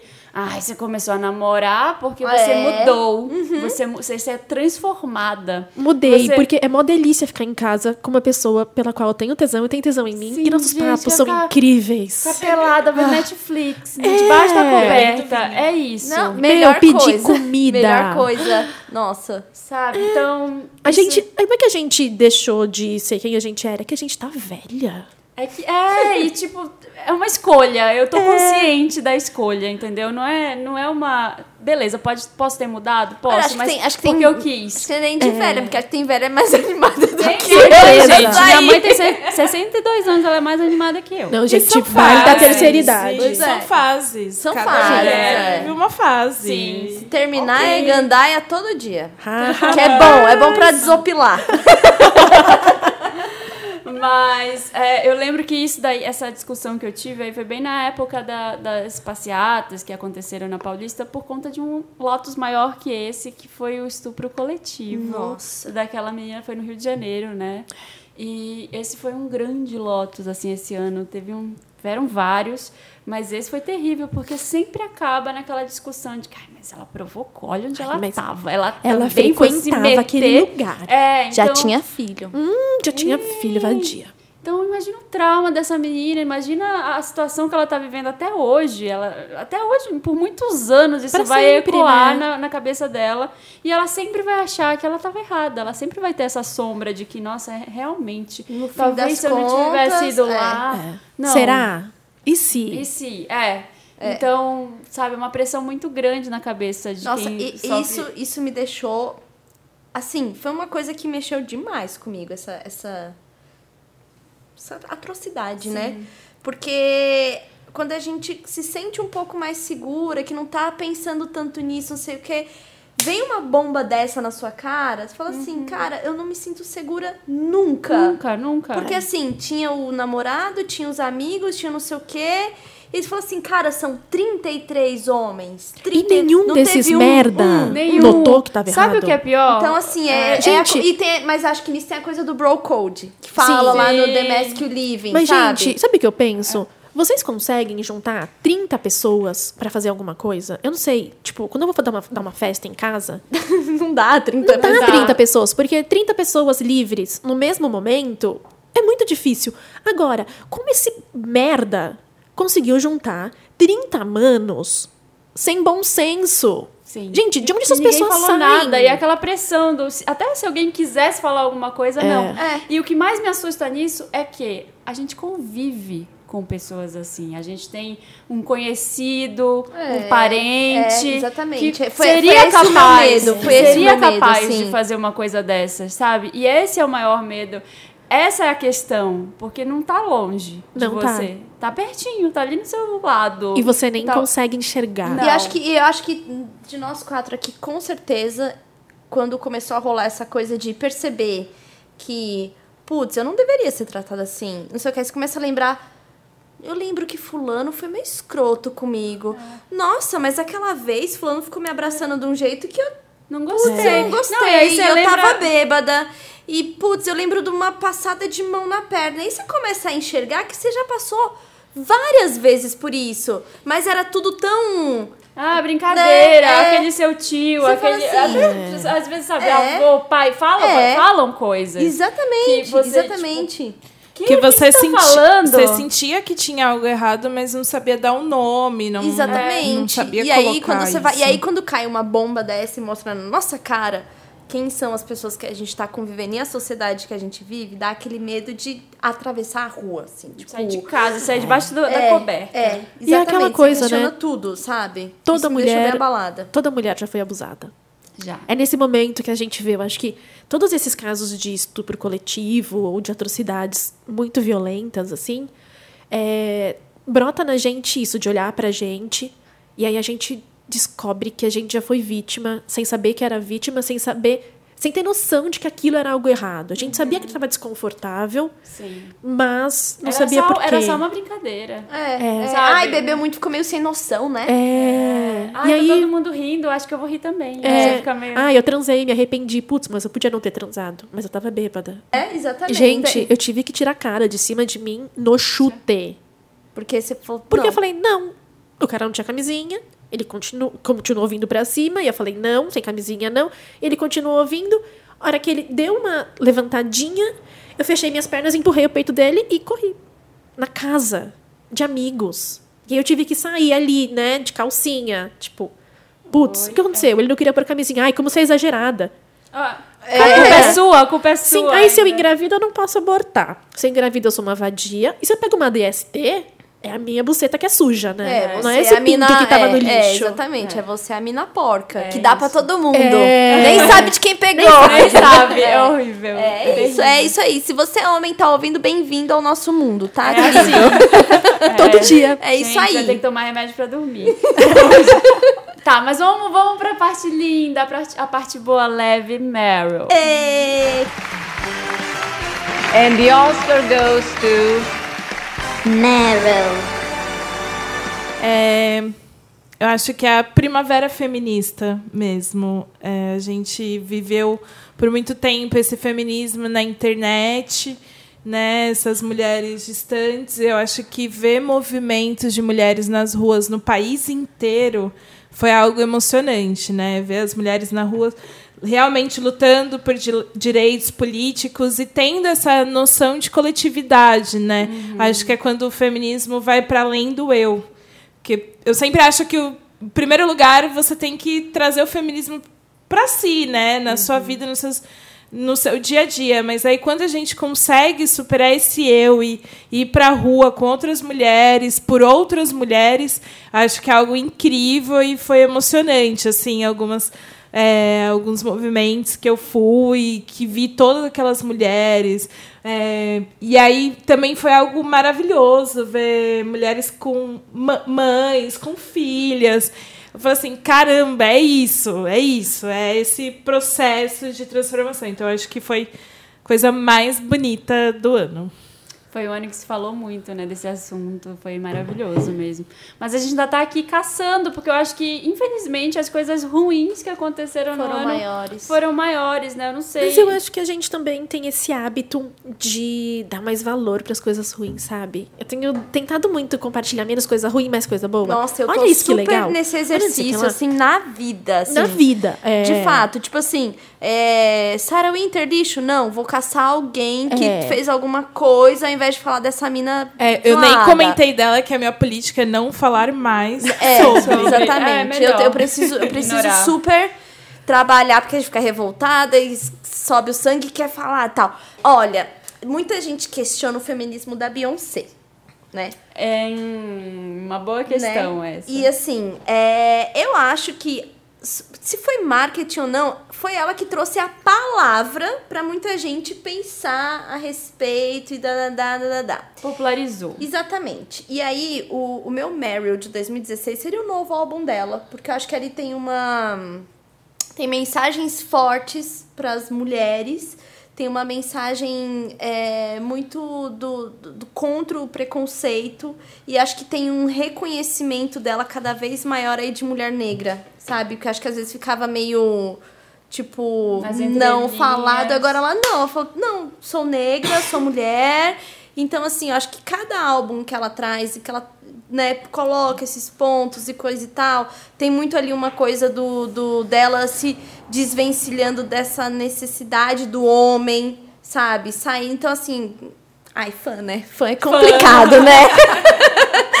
então, acho que o meu, meu Meryl seria Pra Beyoncé. pra Beyoncé. E o álbum novo. Ai, eu acho que todos os anos eu posso falar da Shonda. Sim, ela é Todos os maravilhosa. anos. Ela é maravilhosa e ela joga umas coisas na nossa cara, assim. É, Essa última temporada de Grey's Anatomy tá tapa na cara muito forte, Sério? assim. Eu nunca vi Grey's Anatomy, sabia? Eu vejo desde o começo, e assim, religiosamente. E nessa última tem um cara que, quando você assiste desde o começo, você ama. E ele é um agressor. E você ama ele ainda assim. E você tenta entender o lado dele. E você fica com raiva de você por você entender o lado dele. E é maravilhoso, porque te coloca num lugar do mundo real. É, De é foda. é foda. As pessoas vão te agredir e você vai pensar em tudo de bom que elas te fizeram. Tem estudos que falam que a gente guarda mais as memórias boas. O Ah, relacionamento é? acaba, você só lembra das coisas boas. E aí você volta pro relacionamento que era uma bosta. E ela coloca tudo isso de uma maneira que vai te tocando. E você chora, eu choro em todos os episódios. É, uma- é isso, gente. A vida Meus é filhos isso, sabem A vida assim, não é 8 né? ou 80, né? É, Gente, a eu comecei a ninguém assistir é Easy só e mal. é, é muito isso, assim. A, a- Cara, aquela, aquela primeira, né, do primeiro episódio, tal, que tem aquela cena daquele sexo bizarro, assim, tipo. um- um casal que tem filhos já grandes, eles querem, eles querem voltar a transar, eles se fantasiam no Halloween pra transar. É tudo, bizarro, tudo, tudo muito ruim, bizarro. assim, E a a vida. Acontece coisas assim É. mesmo, entendeu? É isso aí mesmo. Aí tem duas minas que, tipo, uma tenta virar, tipo, a total vegana, blá blá blá blá blá blá, pra conquistar a menina que ela tá apaixonada. E ela fala: Não, tá tudo uma bosta, eu quero morrer de comer pizza, sabe? Então, é bem-vindo à vida. É. E eu acho ótimo que estão começando a trazer isso mais pra, pra seriados e tal, e que tá meio que mostrando cada vez mais. Tá, a gente tá saindo de uma onda fantasia e aspiracional pra uma coisa de, de autorreferência, né? É, eu acho que é isso, assim. E, a Shonda, enfim, ela tá aí fazendo Cara, isso. Né? e ela faz isso muito bem. Porque ela coloca mulheres no- em papéis incríveis. E ela coloca mulheres negras em papéis incríveis. E ela tira os estereótipos. Então você tem certeza que aquilo aconteceu. E não, aquilo não aconteceu. É só na sua cabeça, que tá cheia de, de, Preconceitos. é, de coisas construídas. E não só em Grey's Anatomy. Ela faz isso em todas as séries. How to Get Away tem uma Meu. cena. Gente, é A muito melhor forte. cena da série inteira, que ela é quando a Annelise tá mal e ela tem umas brigas com a mãe dela. A mãe dela coloca ela no colo e penteia o cabelo dela. Nossa, gente. é muito E, forte. gente, Quando vocês já viram inteira. um cabelo crespo sendo penteado Na na televisão? É. Que é uma coisa simples. É. E ela coloca também a Viola como uma mulher é, muito forte, mas uma mulher que sempre teve que ser muito forte e que ela tá quebrando. E ela tá enlouquecendo. Cansada. E tem horas que você olha pra Viola e fala: Meu, você é uma escrota. Para. Sério. Para tudo. Levanta a mãozinha e fala: Caguei. E ao mesmo tempo você fala: Não, meu, continua. Vai, Viola, tô do seu lado. Vai. Que é outra mulher Aí eu maravilhosa. paro, eu paro de assistir quando eu odeio ela. E depois eu volto. Pra passar as memórias ruins ficarem as boas e retomar. E é isso. E eu, eu acho que é maravilhoso que a Shonda coloca as coisas mundo real. Ninguém é 100% nada. Aham. A gente é não é 100% heroína, bosta. falhas. A gente é tudo quebrado, né? É, Todos todo nós. mundo, Todo é. mundo é quebrado. Pensei no, pensei no Meryl pra uma pessoa que escreve muito, eu gosto muito do blog dela, que é a Lola. Não sei se vocês gostam, se vocês acompanham, porque ela também, ela tá cheia de, envolvida em várias polêmicas, tem gente que odeia, tem gente que ama, eu tô no time das pessoas que amam. Gosto muito dela, acho ela muito sensata nas coisas que ela fala, e é uma pessoa que escreve com fluência, assim, com ela, ela tem uma, uma periodicidade, o Felipe que adora essa palavra, ela escreve sempre muito e muito contundente, assim, então eu acho que ela coloca questões ali no blog dela que a gente precisa, das quais a gente precisa falar. E ela tem colaboradoras, então ela, ela sempre fala sobre violência, sobre machismo, é, sobre política, tá tudo interligado. Então acho ela uma pessoa muito bacana que faz um trabalho muito muito foda assim nesse sentido. E eu acho que todo mundo devia ler. Já é mistura de Meryl com interessante, né? E em 2016 ela ela ela foi foda, assim, não só em 2016, Não, e mas que pelas perseguições sempre. que ela passou, eu não, ter, não conseguiria Teria, lidar não, ela com- tem perseguidores na vida Gente, real. é. Eu, eu acho que a Lola ela é a mãe feminista de muita feminista hoje na internet. Foi o primeiro blog que eu comecei Desde a ler sobre 2008 feminismo. que ela escreve, né? Ela tem o Lo- é, Lo- Escreva Lola Escreva. Então, dê uma olhada lá. Vamos tocar outra música? A gente pode tocar Beyoncé, então, agora, né? Ai, Só pra... Hold Up. Toca Hold Up, então. E aí a gente vai pro Me Ajuda Wanda. Hold up, they don't love you like I love you. Slow down, they don't love you like I love you. Back up, they don't love you like I love you. Step down, they don't love you like I love you. Can't you see there's no other man above you? What a wicked Me ajuda, Wanda! Estamos de volta com Me Ajuda Wanda. Se você tem um caso, um bafo pra mandar pra gente, manda pra redação arroba papel- papelpop.com. Me ajuda, Wanda! E, ó, primeiro, rapidinho a Wanda. Olá, pessoal barro do Wanda. Primeiramente, fora Temer. Segundo, second, out Trump. Vou usar pra sempre, já era. Podem me chamar de Mia. Tenho 19 anos, sou aquariana, hétero e ainda sou virgem. Queria saber se vocês poderiam me indicar algum filme, livro ou qualquer coisa que me ajude a aprender e conhecer melhor sobre sexo. Agradeço desde já.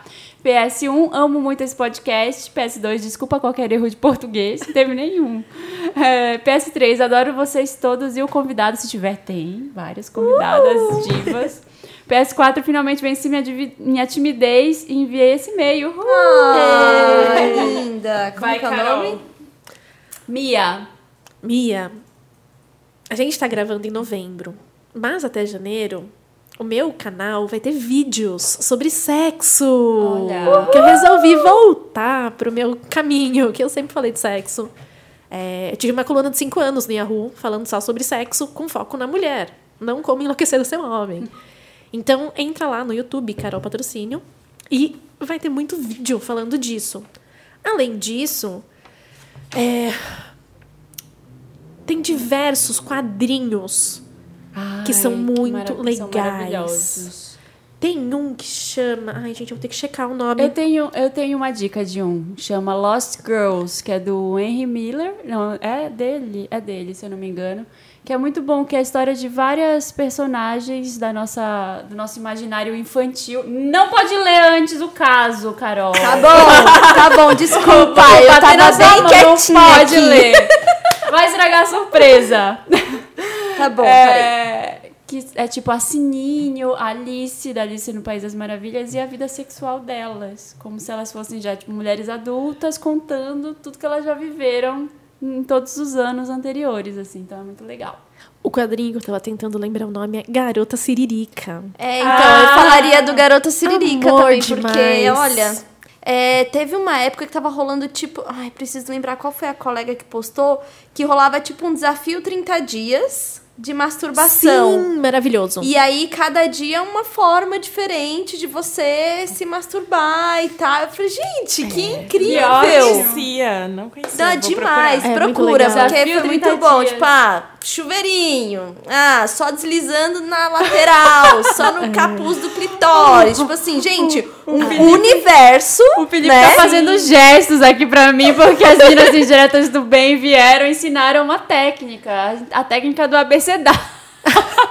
que elas tavam, a gente tava zoando, né? Que tem uns caras que só ficam lá escrevendo, né? A, B, E aí agora, tipo, nossa, vou prestar atenção se ele tá escrevendo mesmo. Será que ele tá pedindo ajuda? Tá escrevendo Help! SOS. Eu te amo. Não, eu, eu ouvi um termo uma vez, assim, na, na, na faculdade, alguém falando assim, ai, fulano chupa mó mal, meu, acha que a língua é uma espada. Gente! Quando eu ouvi, eu falei, gente, isso define tantas coisas. O cara acha que a língua é uma espada. É isso. Fica só. Ai, meu Deus. Então, assim, olha, Mia, você vai, vai. Você vai descobrir sobre o sexo, mas acho que antes de descobrir sobre o sexo, descubra sobre as possibilidades do seu corpo para o sexo. Muito bem. E se toca. É, se toca. Toca, É isso é. Tranca a aí. porta As do minhas- banheiro e vai ser Isso feliz. aí. As minhas mil primeiras vezes foram horríveis. Não, mil, muitas primeiras É. vezes. Até a gente Até entender, que. Não, e até entender que tem todo, de tudo que a gente tava falando, que o sexo não é só pra agradar o cara, não é só pra fazer o cara gozar. O sexo é Pros seu. dois. É, Né? e que- E, o orgasmo é seu, É, né? não, e entender também que tem mulher que não gosta com penetração. É, tá tudo exatamente, bem. tá tudo bem. Não, gente, depois que revelaram o tamanho que é um clitóris lá por dentro, Maravilhoso. assim, tudo faz sentido agora. né? É maravilhoso. Bom, vamos lá. Olá, elenco fixo Girl Power incrível do Wanda. Olá! Oi, meninas. Oi, meninas! Tudo bem? Me chamo Alice, tenho 21 anos e sou do signo de Libra. Ai, que emoção esse especial de vocês, é importante demais! Meninas, preciso de um conselho de vocês. Acho que a Aline principalmente vai conseguir me ajudar. Sou negra, cabelo crespo e finalmente decidi que iria aceitar minhas madeixas. O problema é que eu fiquei anos usando química para tentar alisá-lo e isso danificou bastante. Aline, o que você faz para deixar o seu cabelo tão incrível? Pode parecer fútil, mas é muito importante para mim. Também, como foi para como foi para assumir algo de vocês que o senso comum considera feio ou errado? Eu estou pronta para enfrentar todo mundo, mas queria dicas para me sentir acolhida. Um beijo a todas. Ah, A é última. a Alice, Alice, antes da Aline responder, a última coisa disso é fútil. Não é, fútil. é a gente tá falando de você, você tá falando de você, do seu cabelo. Não é fútil. Não, não, não se apegue a isso mesmo. Bom, vamos lá, Alice. É, O meu processo de transição com o cabelo já faz alguns anos, seis anos. E não, e eu acho que a primeira coisa que você tem que ter em mente é que não vai ser do dia para noite que você vai ter um Black Power do tamanho do meu. É isso, são seis anos que eu tô com esse cabelo e aí ele já teve diversas fases, né? Eu acho que a primeira questão é ter paciência. Eu acho que o processo de transição ele é um processo de é, principalmente de autoconhecimento, por isso que não é nada fútil, né? Eu acho que quando eu decidi parar de alisar e deixar meu cabelo natural, foi algo que mudou a minha vida completamente né? Porque no período que eu fiz isso não tinha cremes para cabelo cacheado, salão de cabeleireiro não existia. Eu ia pro salão e era na verdade tentando me estimular ao contrário. Então foi um processo muito difícil mesmo. Era eu olhar para o espelho, vamos lá, Aline. E aí eu descobri muita coisa sobre mim e foi, foi um processo dolorido, né? Eu acho que a gente não pode negar esse ponto. Mas é um processo transformador. Você saber que você pode ter o seu cabelo, conhecer, porque às vezes a gente alisa tanto tempo que nem sabe como é o fio, como se ele é crespo, se ele é cacheado, se é um cacho mais aberto. Então, é, eu acho que é algo incrível. Então, mergulha, vai nessa. Procura vários youtubers que, que têm canais dando dicas de como você fazer hidratação, de como você cortar. Então, só jogar no YouTube mesmo, cabelo cacheado, vai aparecer várias. Acho que o que agora não falta youtuber falando sobre isso né? E aí você vai ver, tipo, descobrir hidratações com maionese, com óleo de coco, com várias coisas que a gente nem imaginava. Então, até esse, essas possibilidades de como cuidar do cabelo aumenta. Então, eu acho que sempre é tempo. A minha mãe, ela tem 53 anos e está nesse processo e tem sido algo também maravilhoso. Então, eu acho que sempre é tempo da gente se conhecer é, e ser quem a gente é. Então, não olha para outra, nossa, meu cabelo não tá igual. É isso, cada uma tem um cabelo, tem uma história e tem um tempo. Respeita o seu e vai nessa. Ah, Fica arrepiar e tudo fica arrepiado. Tá bom. Pode ler o próximo, o próximo caso ali. É o primeiro. Ah, tá. Meninas, me chamo Leonardo e serei pai. Desde que fiquei sabendo que seria pai de uma garota, comecei a consumir mais conteúdos do universo feminino. Para quem tem filho, que aí ele colocou, sei que a Clara tem, não tenho certeza sobre as outras convidadas. Então as duas Carols têm filhos. Quero saber como vocês lidam com criação, se optam por métodos como Montessori ou se vão pelo feeling. Minha filha será negra. A questão da representatividade me preocupa, já que, mesmo consumindo literatura negra e optando por fazer a lição de casa, sei que o desenho da moda que as amiguinhas vão curtir, por exemplo, não tem nenhuma negra, como Frozen. Sei que as fábulas clássicas de princesas, além de terem valores deturpados, não trazem nenhuma negra. Sei também que somos de uma geração que quer proteger os filhos a qualquer custo, e entendo que ela terá que lidar com a maldade do mundo. Mas sempre fica aquela sensação de querer ajudar, certo? Bem, é isso. Sou ouvinte assíduo do Wanda e vou seguir o que nega é essa, pois não conhecia. Também admiro a Carol, sem falar que sou fã da Marina. Ah. Fofo. Que difícil, Bom, né? ó, É. os, fi- os seus filhos têm quantos anos agora, Carol? Um de 12, Um de 12 e um de 6. É, Quase Valen- 13. tá de 13. Ai, meu Deus, Pré-adolescente. Ai, eu não consigo nem imaginar o Valentim.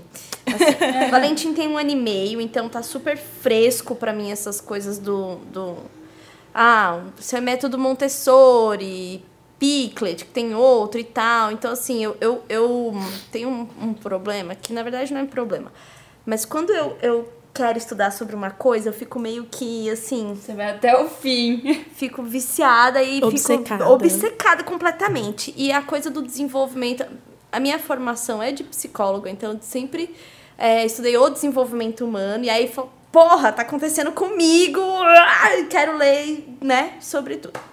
Bom, em casa a gente pratica o método Montessori, que é da Maria Montessori, que foi uma psicóloga, uma médica, uma médica que, né, imagina, mulher nos anos, acho que nos anos 20 ou 30, ninguém dava atenção para o que ela falava e ela com a formação de médica foi cuidar de criança numa creche. Então era este o nível.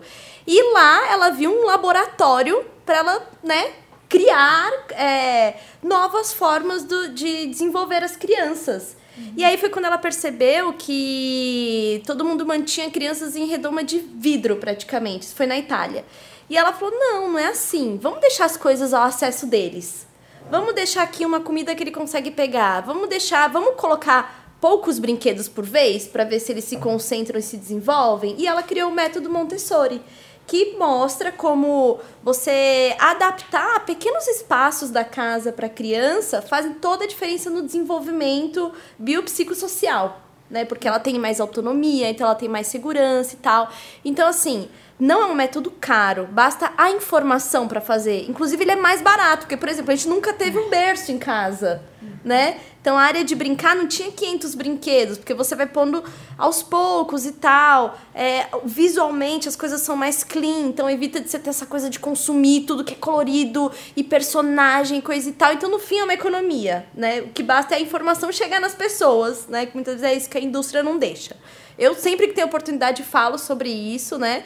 É, então, assim, a gente pratica isso, mas nada nunca é mais forte do que o seu instinto para lidar com aquela criança. Consuma é, vários. Tipo, bastante informação. Se informe bastante para fazer as suas escolhas, né? Mas o instinto, a coisa de você olhar para a criança e, e, e, depois de um tempo você, né, você olha e fala assim: tá com fome. O choro, ah, tá com sede. Tipo, fica tudo muito é óbvio, claro. Né? Fica... né? Porque né, é uma relação muito forte, assim.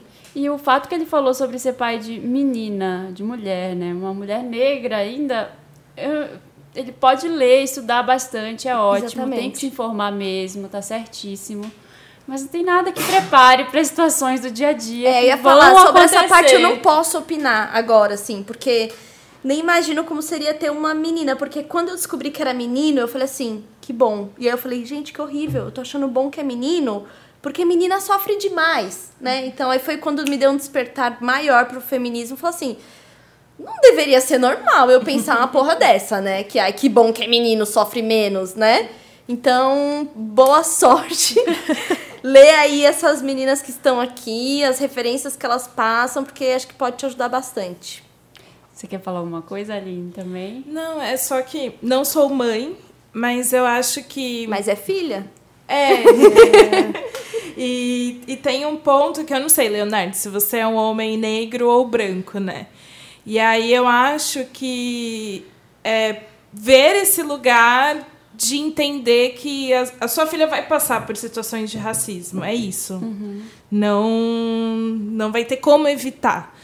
E, mas a questão é o, o, o como você vai se preparar para lidar com essas situações e para fortalecer a sua filha e enfrentar todas essas situações. Então, é, porque eu acho que uma das coisas mais cruéis do racismo é o racismo na infância. É Sim, o que marca nossa. as pessoas.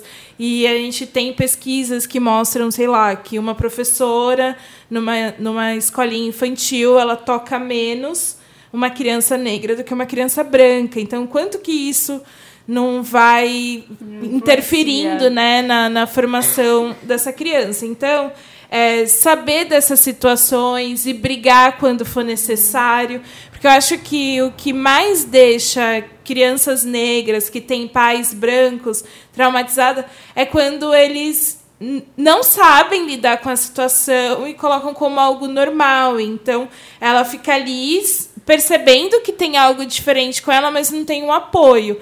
Então, é isso, apoiar a, a, sua filha o máximo possível em todas as situações. É chato se posicionar? É chato, mas eu acho que é, é necessário.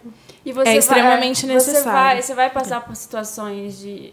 É, como eu vou falar isso? Assim, de que outras crianças vão ser racistas com a sua filha. E você não vai conseguir, você não pode falar com a outra criança, porque não é culpa dela. Ela tem um ambiente em torno dela que faz com que ela haja dessa forma. Então, eu vejo que a forma certa é você conversar com os pais, é conversar com professores, é conversar com os adultos que estão em volta para tentar fazer com que eles também entendam a situação que está acontecendo ali. Não vai ser fácil, é uma briga, mas é, eu, eu acredito que é essa maneira certa de, de se lidar. Porque Também não entrar sou mãe. No, é, mas... Entrar no, no, no, no, tipo, na coisa que ele falou que a gente quer proteger e quer mesmo. É um instinto maluco, assim, de tipo. Você acha que tudo se torna uma ameaça, não é, Carol? E aí, então. Só que aí você bate de frente com a realidade, sabe? É, tipo... Você vai brigar com uma outra criança de três anos de idade. É. Calma, você vai brigar com os pais dela, talvez conversar. Então, é essa saída, eu acho, assim. Enfim. É. Carol? Leonardo, é, eu acho que a coisa mais importante que eu posso te dizer é para lembrar que sua filha é uma pessoa. É um indivíduo fora de você. Acho que esse é o primeiro ponto, independente se é uma menina, se é um menino, se é branca ou se é preta. É uma outra pessoa. E aí, quando você passa a olhar para sua filha como uma pessoa, você começa a aprender algumas coisas sobre ela, algumas coisas sobre você, algumas coisas sobre o mundo E você aprende a lidar com tudo isso.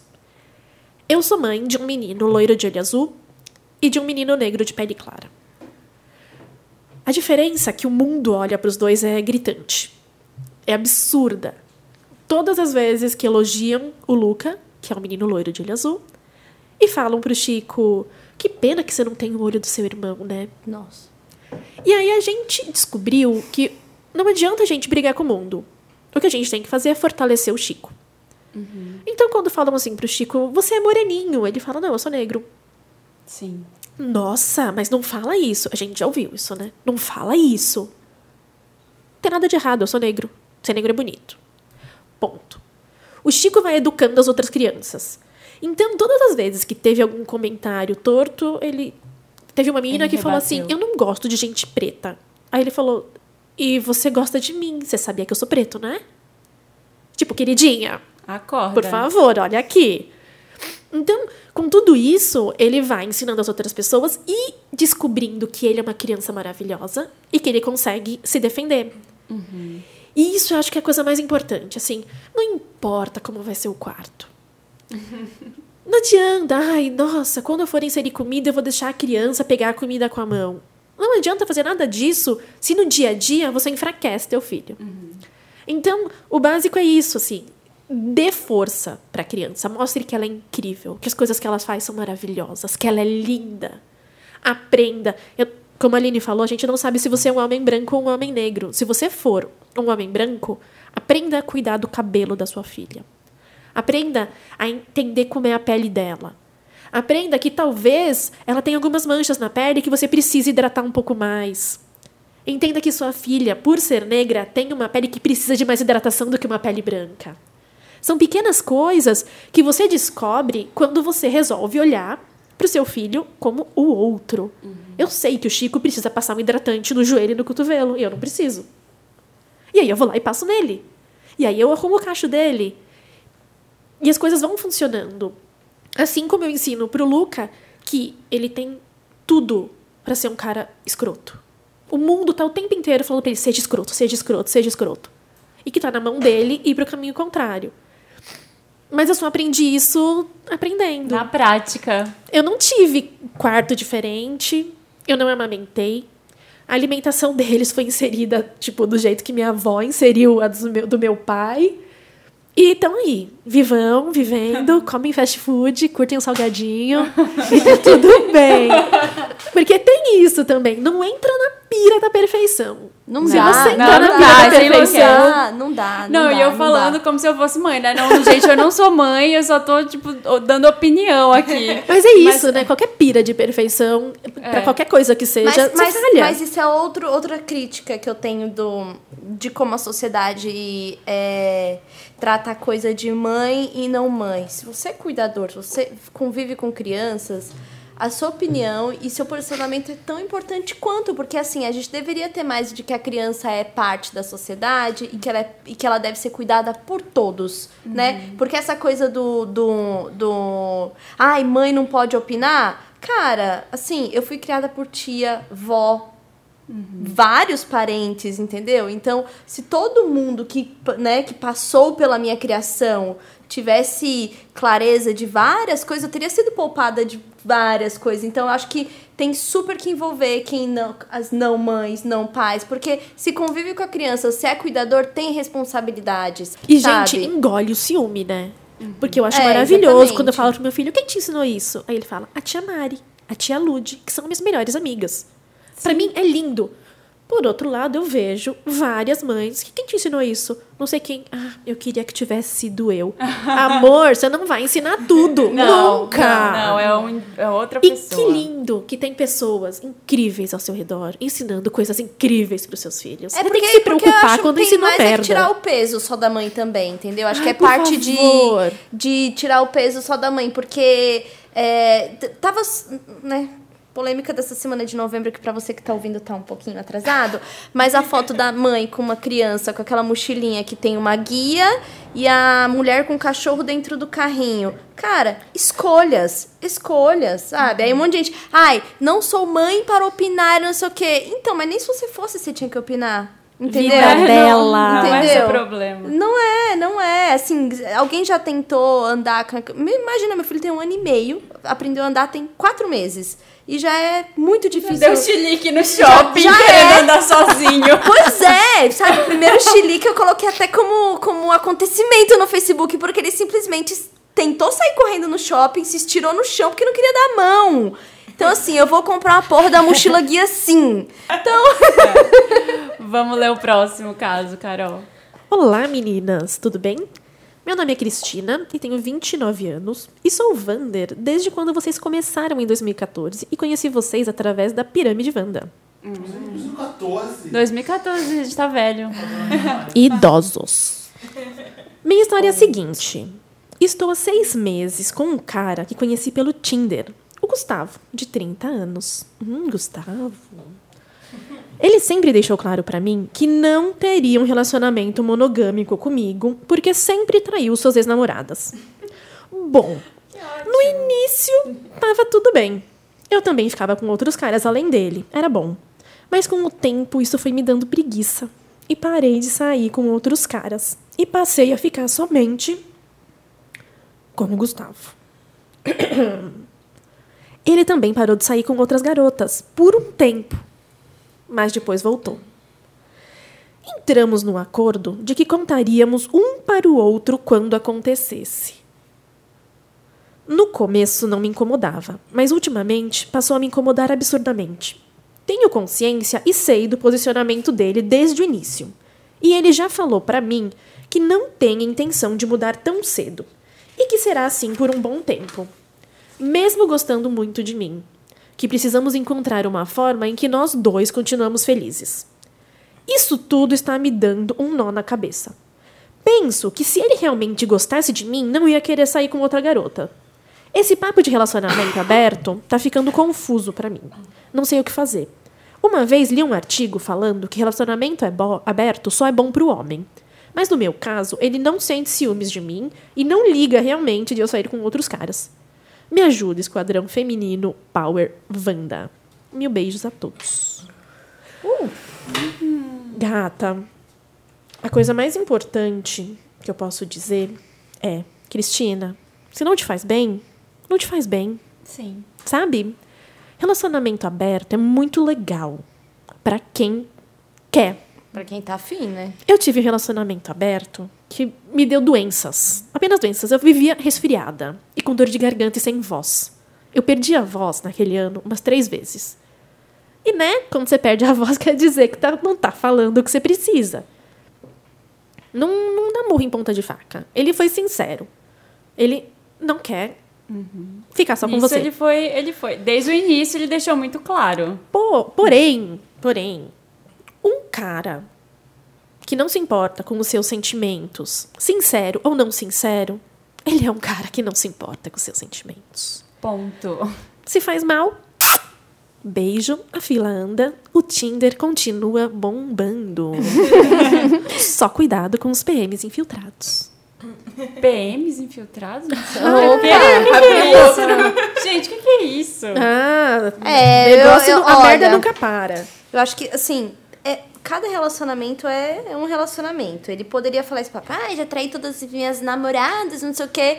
Mas se ele tivesse a fim de ter um relacionamento monogâmico com você, ele teria, entendeu? Porque, assim, não, não é um gene do DNA dele que, ah, meu Deus, eu preciso de duas vaginas ao ano. Não tem isso, entendeu? Tipo... É uma questão de É escolha, escolha, né? É uma questão de escolha. E desde o começo ele escolheu não ser monogâmico com você. Então também não vai adiantar você querer cobrar isso dele. É, eu acho que tem um ponto na forma em que você relata que deixa muito claro que desde o princípio ele que colocou as regras da relação. Isso não foi construído em conjunto. Eu acho que quando a gente está falando de relacionamento, a gente está falando de duas pessoas que têm sentimentos, que têm histórias, que têm vontades, desejos e por aí vai. Então, aí está o ponto dessas duas pessoas falarem, não só uma delas. Sim, mas eu, eu não sei, eu tenho, uma, eu tenho uma coisa que eu sempre falo aqui no podcast que também são questões de escolhas. Ela também escolheu estar com ele. Ela escolhe, ele falou isso do início. É, é uma preguiça que eu tenho De, é tipo, você tem um- uma coisa no Tinder, você vai encontrar um cara. A primeira coisa que o cara fala quando ele te encontra é: Ah, eu não tô procurando um relacionamento sério. Tipo, quem disse que eu tô? Eu tô aqui conversando com você. Foda-se é. o que você quer da vida ou não. Depois a gente fala sobre isso, sabe? Dá uma A gente nem preguiça. transou ainda, querido. É. Test drive, amor. Exatamente. Então, acho que as pessoas. Acho que falta um pouco perceber também esses sinais, assim, sabe? Quando você vai se deixando entrar, se envolver num relacionamento que é uma, claramente uma furada, porque vocês desde o início estão com expectativas diferentes pra, Sim. pro futuro. Você tem que sempre se Não, perguntar não. se vale a pena. Não existe relacionamento perfeito. Não existe. Mas assim, você tem que se sentir pelo menos confortável numa relação.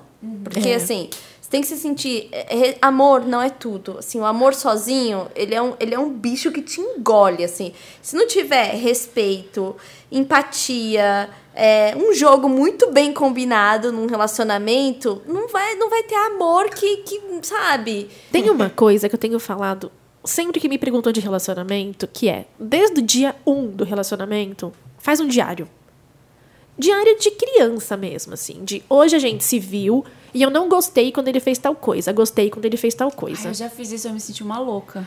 É Eu falei, lindo. gente, eu não. Não, eu tô listando problemas. Sim. Mas sabe por que, que eu acho Eu me importante? separei. Porque dali, 10 anos, você vai olhar e vai falar assim: putz, meu, eu tô sentindo que esse relacionamento tem alguma coisa errada. E aí você vai pegar o seu diário do começo e falar assim: puta, desde o começo, ele me subestima sempre que eu falo. Desde o começo, ele faz isso, aquilo, aquilo outro. Porque normalmente o que acontece? As coisas ruins crescem, as coisas boas param de acontecer. Então, no começo, você amava quando ele dizia que você estava linda. Você amava quando ele aparecia com o seu bombom preferido de surpresa. Depois de três meses, nunca mais teve bombom, nunca mais teve elogio, teve comentário sobre como você tá gorda. E aí você vai aprendendo no dia a dia a entender, ah, isso aqui funciona pra mim, isso aqui não funciona. A gente se acha meio maluca fazendo isso, mas é uma segurança. Por quê? Porque a gente esquece as coisas ruins. Então a gente tem que anotar pra se lembrar de, olha, tá aumentando. O- a, a equação, assim, pega, põe, coloca num gráfico essa merda. Se a única coisa que cresce é o ruim, poxa. Eu já fiz isso, eu me sentia Meu tão diário é no louca, mas- coração e eu sou bem rancorosa. Signo, Carol? Sou Sagitário com lua em Sagitário. Eu sei que dá tudo Sagitário, assim. Eu sou 100% Rancor. Sagitário. 100% rancor. Nossa, rancorosinha. Meu, me Rancor e magoou, liberdade. me magoou, assim, ó. É morte na terra, assim, ó. 10 anos falando a mesma É, coisa. Exatamente. E toda vez que falar, e aquela. Ah, aquela vez, aquela vez. Ó, próximo caso aqui. Olá, me ajuda, Wanda. Olá, maravilhosas. Meu nome é Bianca, tenho 27 anos e um problema. Logo que entrei no trabalho, fiz amizade com uma. Eita! que mexendo no elástico. Fiz amizade com uma colega que estava separada do marido, sofrendo muito, mas querendo voltar. Ela me contou histórias, umas histórias pesadas de humilhação e agressão verbal. Ela me perguntou se, eu deveria, se ela deveria voltar pra ele. Falei, no, ini, no primeiro sua vagabunda dele, eu levanto, vou embora e esse cara nunca mais me vê. Ela não me ouviu, voltou pra ele e o levou pra trabalhar com a gente. Que gostoso. Nossa, ele a trata muito mal lá. Ele é muito ruim de serviço e quando ela tenta explicar o jeito certo, ele não admite o erro e a humilha. Ela é bem submissa, talvez por ser evangélica. Um dia ele ameaçou com uma arma por causa de uma mensagem de celular. Ela me disse que achou que fosse morrer e jurou nunca mais que, que nunca mais voltaria para ele. Eu me ofereci para ir até a delegacia com ela, mas ela acabou não denunciando. Ela foi até o nosso chefe e disse que não tinha mais condições de trabalhar com o marido. E eu dei força, mas voltou para voltou para ele e, e voltou atrás na demissão.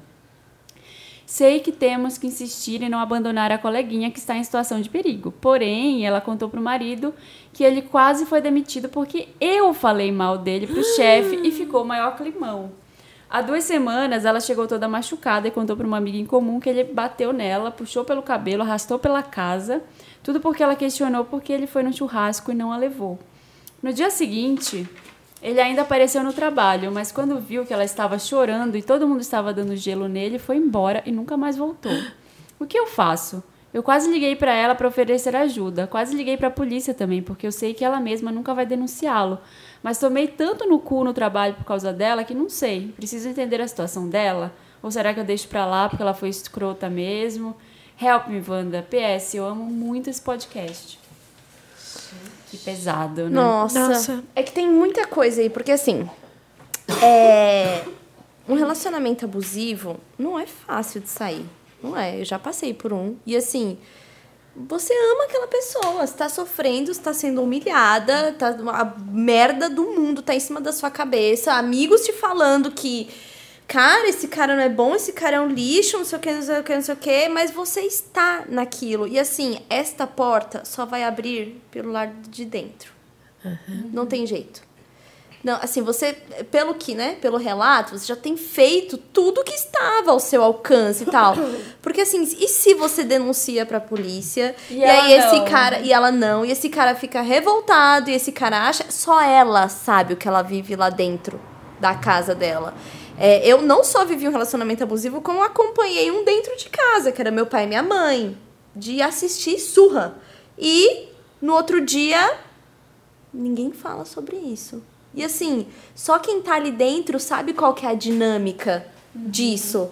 E aí, se algum parente vem de fora e tenta, né, acusar, não sei o que, não sei o que, os dois se unem contra essa terceira pessoa, porque do amor deles, quem sabe são eles. Eu acho, Acho que, é que- fazer, fazer o que está ao alcance.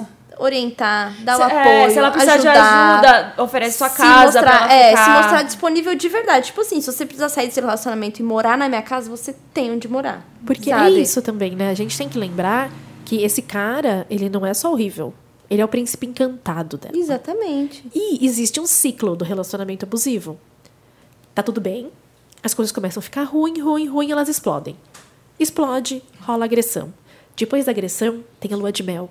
Fica tudo bem. Ele é um príncipe, ele fala que te ama e que errou e que nunca mais vai fazer isso. Não, e que muitas vezes aí tem a coisa do tipo, eu não sou assim, mas é porque você me tirou do sério. Aí tem a culpa, Ou porque então, eu bebi, né? Exatamente. ou porque blá blá blá blá Usei blá. droga e blá blá blá. Então Trabalho sempre tá tem muito um, né, um- difícil. Um caso famoso da Rihanna, que ela, Sim. ela, ela falava depois, ela apanhou, voltou, apareceu em público, falou: É, a culpa foi minha mesmo, porque eu, eu mereci. Porque Ela- isso, ela a gente a falar acha que mereceu. É. E tem uma coisa que antes da agressão física, tem todas as outras questões. Você é separada dos seus amigos, da sua família, e você deixa de ser uma pessoa. Sua confiança é minada É. até do tipo, só esse cara me ama. Eu- Essa eu mulher- deveria dar graças a Deus que ainda tem esse cara pra me amar, porque eu sou um lixo, né? Essa Tipo- mulher não sabe mais que ela é uma pessoa. Então, eu acho que o que você pode fazer é mostra pra essa mulher que ela é interessante, que ela é capaz, que ela pode viver sozinha, oferece sua casa, mas não aponta dedo. Ninguém quer ouvir o seu relacionamento é abusivo, sai disso, está fazendo merda. Meu, julgamento ela vai ter de todos os lados. Você tem que ser a pessoa que faz essa coisa diferente. Então, acolha de verdade, escute sem julgar. Se ela voltar para casa, voltou. Se dali uma semana ela resolver bater na tua porta, abre a porta. E é isso. O que a gente pode fazer é isso. É, às vezes incomoda, às vezes enche o saco. Você acha que tá sendo feita de boba. É possível que esse cara apareça na sua casa Sim. pra pegar ela com uma É, arma. Exatamente. Mas pense que se você tivesse no lugar dela, você não ia querer que alguém tivesse a paciência de esperar o seu tempo, de entender que essa relação não faz bem. Acho que ser amiga é meio que isso. É. Ajudamos? Será? Espero que sim. Manda Tomara. um, manda um feedback pra gente aí, Sim. manda um retorno, tá bom? Manda E nossos bo- blogs pra ela. É, apresenta o podcast pra ela É, ouvir, pra ela ouvir toda semana. E se você tem um caso, manda pra gente em redação papelpop.com com qualquer coisa Wanda no título. Vamos tocar uma música bem. Ai, pra tirar esse peso, Ai, né? vai. Uh! O que, que, que que vai tocar? Bem dançante? Eu posso sugerir? Pode. Pode. Ai, não vai sugerir. Roubando o Ai, protagonismo aqui da música. Bem sem Não noção. dá pra ser música temática de homem batendo mulher, pelo amor de Que Deus. horror. É, eu, eu tenho uma música da Madonna que eu adoro, a Madonna eu acho ela super maravilhosa, né? É, todo mundo já sabe disso. É What It Feels Like for a Girl. Vocês conhecem essa música? E Acho no que não. começo da música, ela coloca um trechinho de um filme que, que é chamado Jardim de Cimento, Cement Garden, que uma menina vira pro cara que, é- que, e vira pra ele e fala assim, como é que é? Girls can wear jeans, cut their hair short, wear shirts and boots. because it's okay to be a girl. But for a boy to look like a girl is degrading, because you think that being a girl is degrading. But Exatamente. secretly, you'd love to know what it's like, wouldn't you? What it feels like for a girl. Essa é a música. Eu Nossa, põe a música. Oi, toca essa.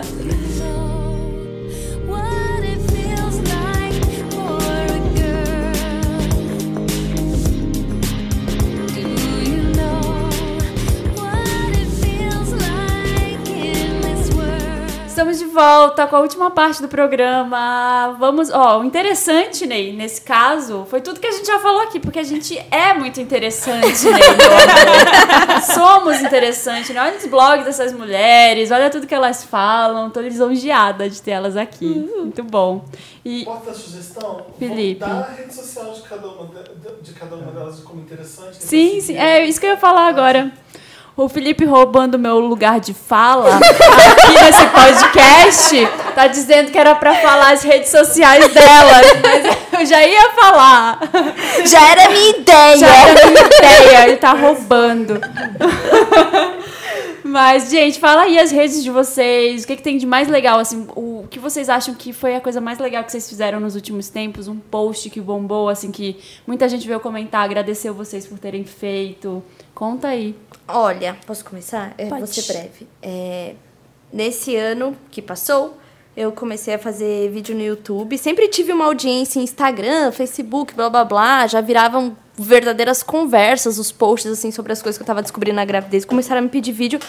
Aí eu fui lá, tô fazendo uns vídeos. Aí teve um vídeo sobre puerpério, que foi muito importante pra muita gente. Eu recebi feedback, tipo, de uns caras assistindo e falando, ai, agora eu tô, sei lá, pensando melhor sobre o que vivemos e olhando pra minha mulher de outra forma. Então, se chama é Punk.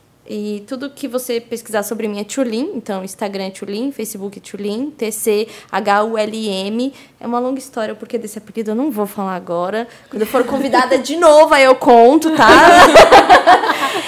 e lá no, no, no YouTube é Carol Rocha Tulin, que eu não tenho um nome para o canal. Bom, é isso aí. Julinho. O que, que é aí- puerpério, Carol? Me conta. que eu- Puerpério é o estado físico é, e psíquico pós-gravidez. É como fica a mente e o corpo da mulher, né? Todas as transformações hormonais pesadíssimas que acontecem nesse período. Dura uma semana e acaba. Ah, é? Aham, é assim? Puerpério não tem data pra acabar. Então, cada mulher vive, né, aí um período do seu puerpério e é um, é um período de muita transformação, porque morreu aquela sem o filho, nasceu a que tem o filho, tem o filho, muda a relação dentro de casa. Um outro vídeo que eu fiz é como fica o casalzinho depois do filho, que foi um dos mais pedidos. Spoiler, sim, gente, as pessoas ainda continuam transando, tá? Menos. É, menos, mas transa. Transa. Mas não ninguém tinha irmão. mas é isso, então eu indico aí o meu canal e, e não, não, não só pra quem tem filho. Porque é isso, criança não é só dos pais, criança é da sociedade. A gente precisa Fala o falar nome do sobre canal. isso. É Carol, Ro Ca Carol, Carol. Carol Rocha Tchulin. Tá escrito assim, Carol Rocha Tchulin. Lá no YouTube, aí vocês me encontram. Seu Bom, Aline. É... Aline Ramos no Facebook. Eu, querendo ou não, é isso. A gente acaba escrevendo em todos os momentos da vida. Sai um textão em um minuto e é isso. É isso aí. Eu sou total. Não, meu blog já morreu, já. É, é, é muito o ponto que os que você mais vomita é o que mais bomba e a galera compartilha. Então, acho que vale a pena acompanhar o Já vou olhar, Facebook. Já, já estamos amigas do Facebook. Facebook. É, tem a página do Que Nega é Essa, o blog quenegaessa.com. E como vai estar em janeiro, né? O programa vai ao ar em janeiro, já estará o meu canal no YouTube. Opa, aguardamos.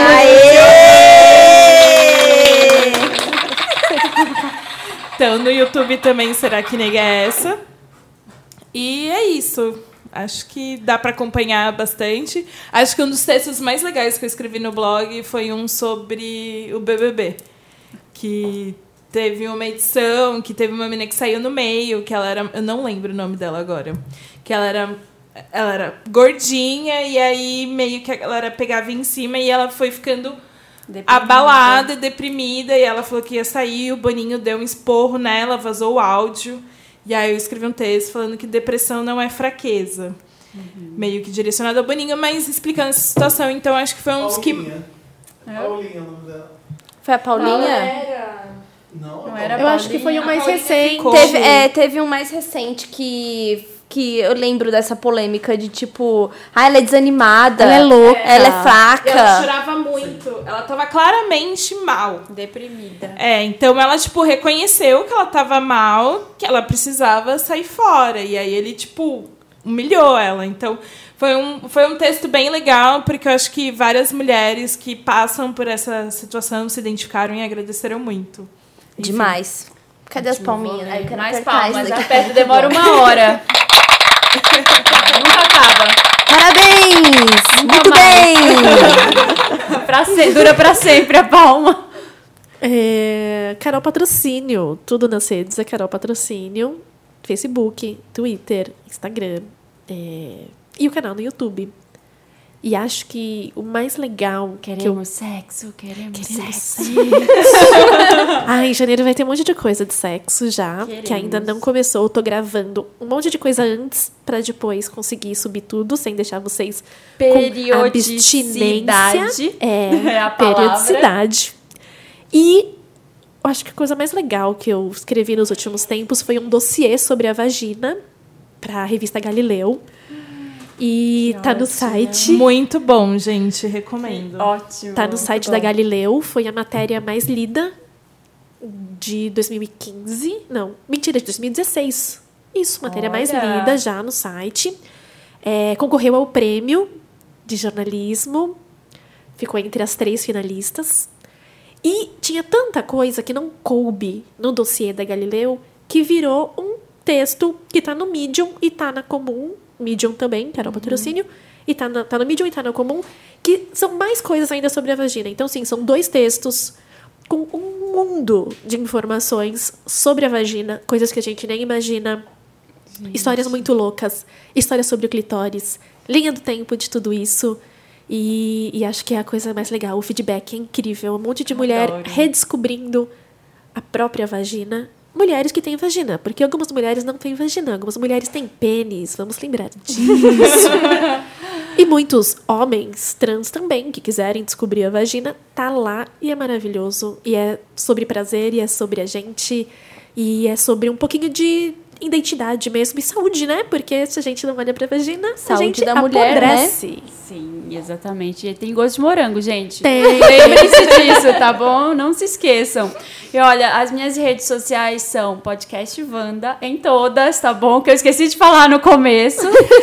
O, o meu link mais legal é patreon.com barra podcast Vanda, onde você pode patrocinar esse podcast, gente. Você pode lá é, fazer alguma. pagar alguma quantia e você tem direito a algumas coisas super legais. Tem direito à carteirinha Wanda, tem direito a pôster, tem direito. A carteirinha Wanda dá direito a entrar mais rápido na VHS. Você pode ganhar ingresso para VHS, pode Muito bom. ganhar livros, tem muita coisa lá legal, então entra lá no Patreon. Tem o Padrim também, que é o nacional, quem não tem um cartão de crédito internacional, tem o Padrim. E é isso, quero meus companheiros de volta em breve, eles vão estar aqui na semana que vem já, Samir e Felipe, meninas, obrigada, muito obrigada por- pela conversa. Obrigada, banda! Obrigada mesmo. Espero que vocês aí de casa tenham entendido algumas coisas que se tivessem dúvida aí sobre algum conceito de feminismo, podem mandar e-mail também aqui pra gente falando sobre a edição, a gente dá um feedback também pras meninas. Espero ver vocês de volta aqui em breve. Oba! Beijos. Beijo! Beijinhos. Tchau. Tchau! Tchau! Tchau!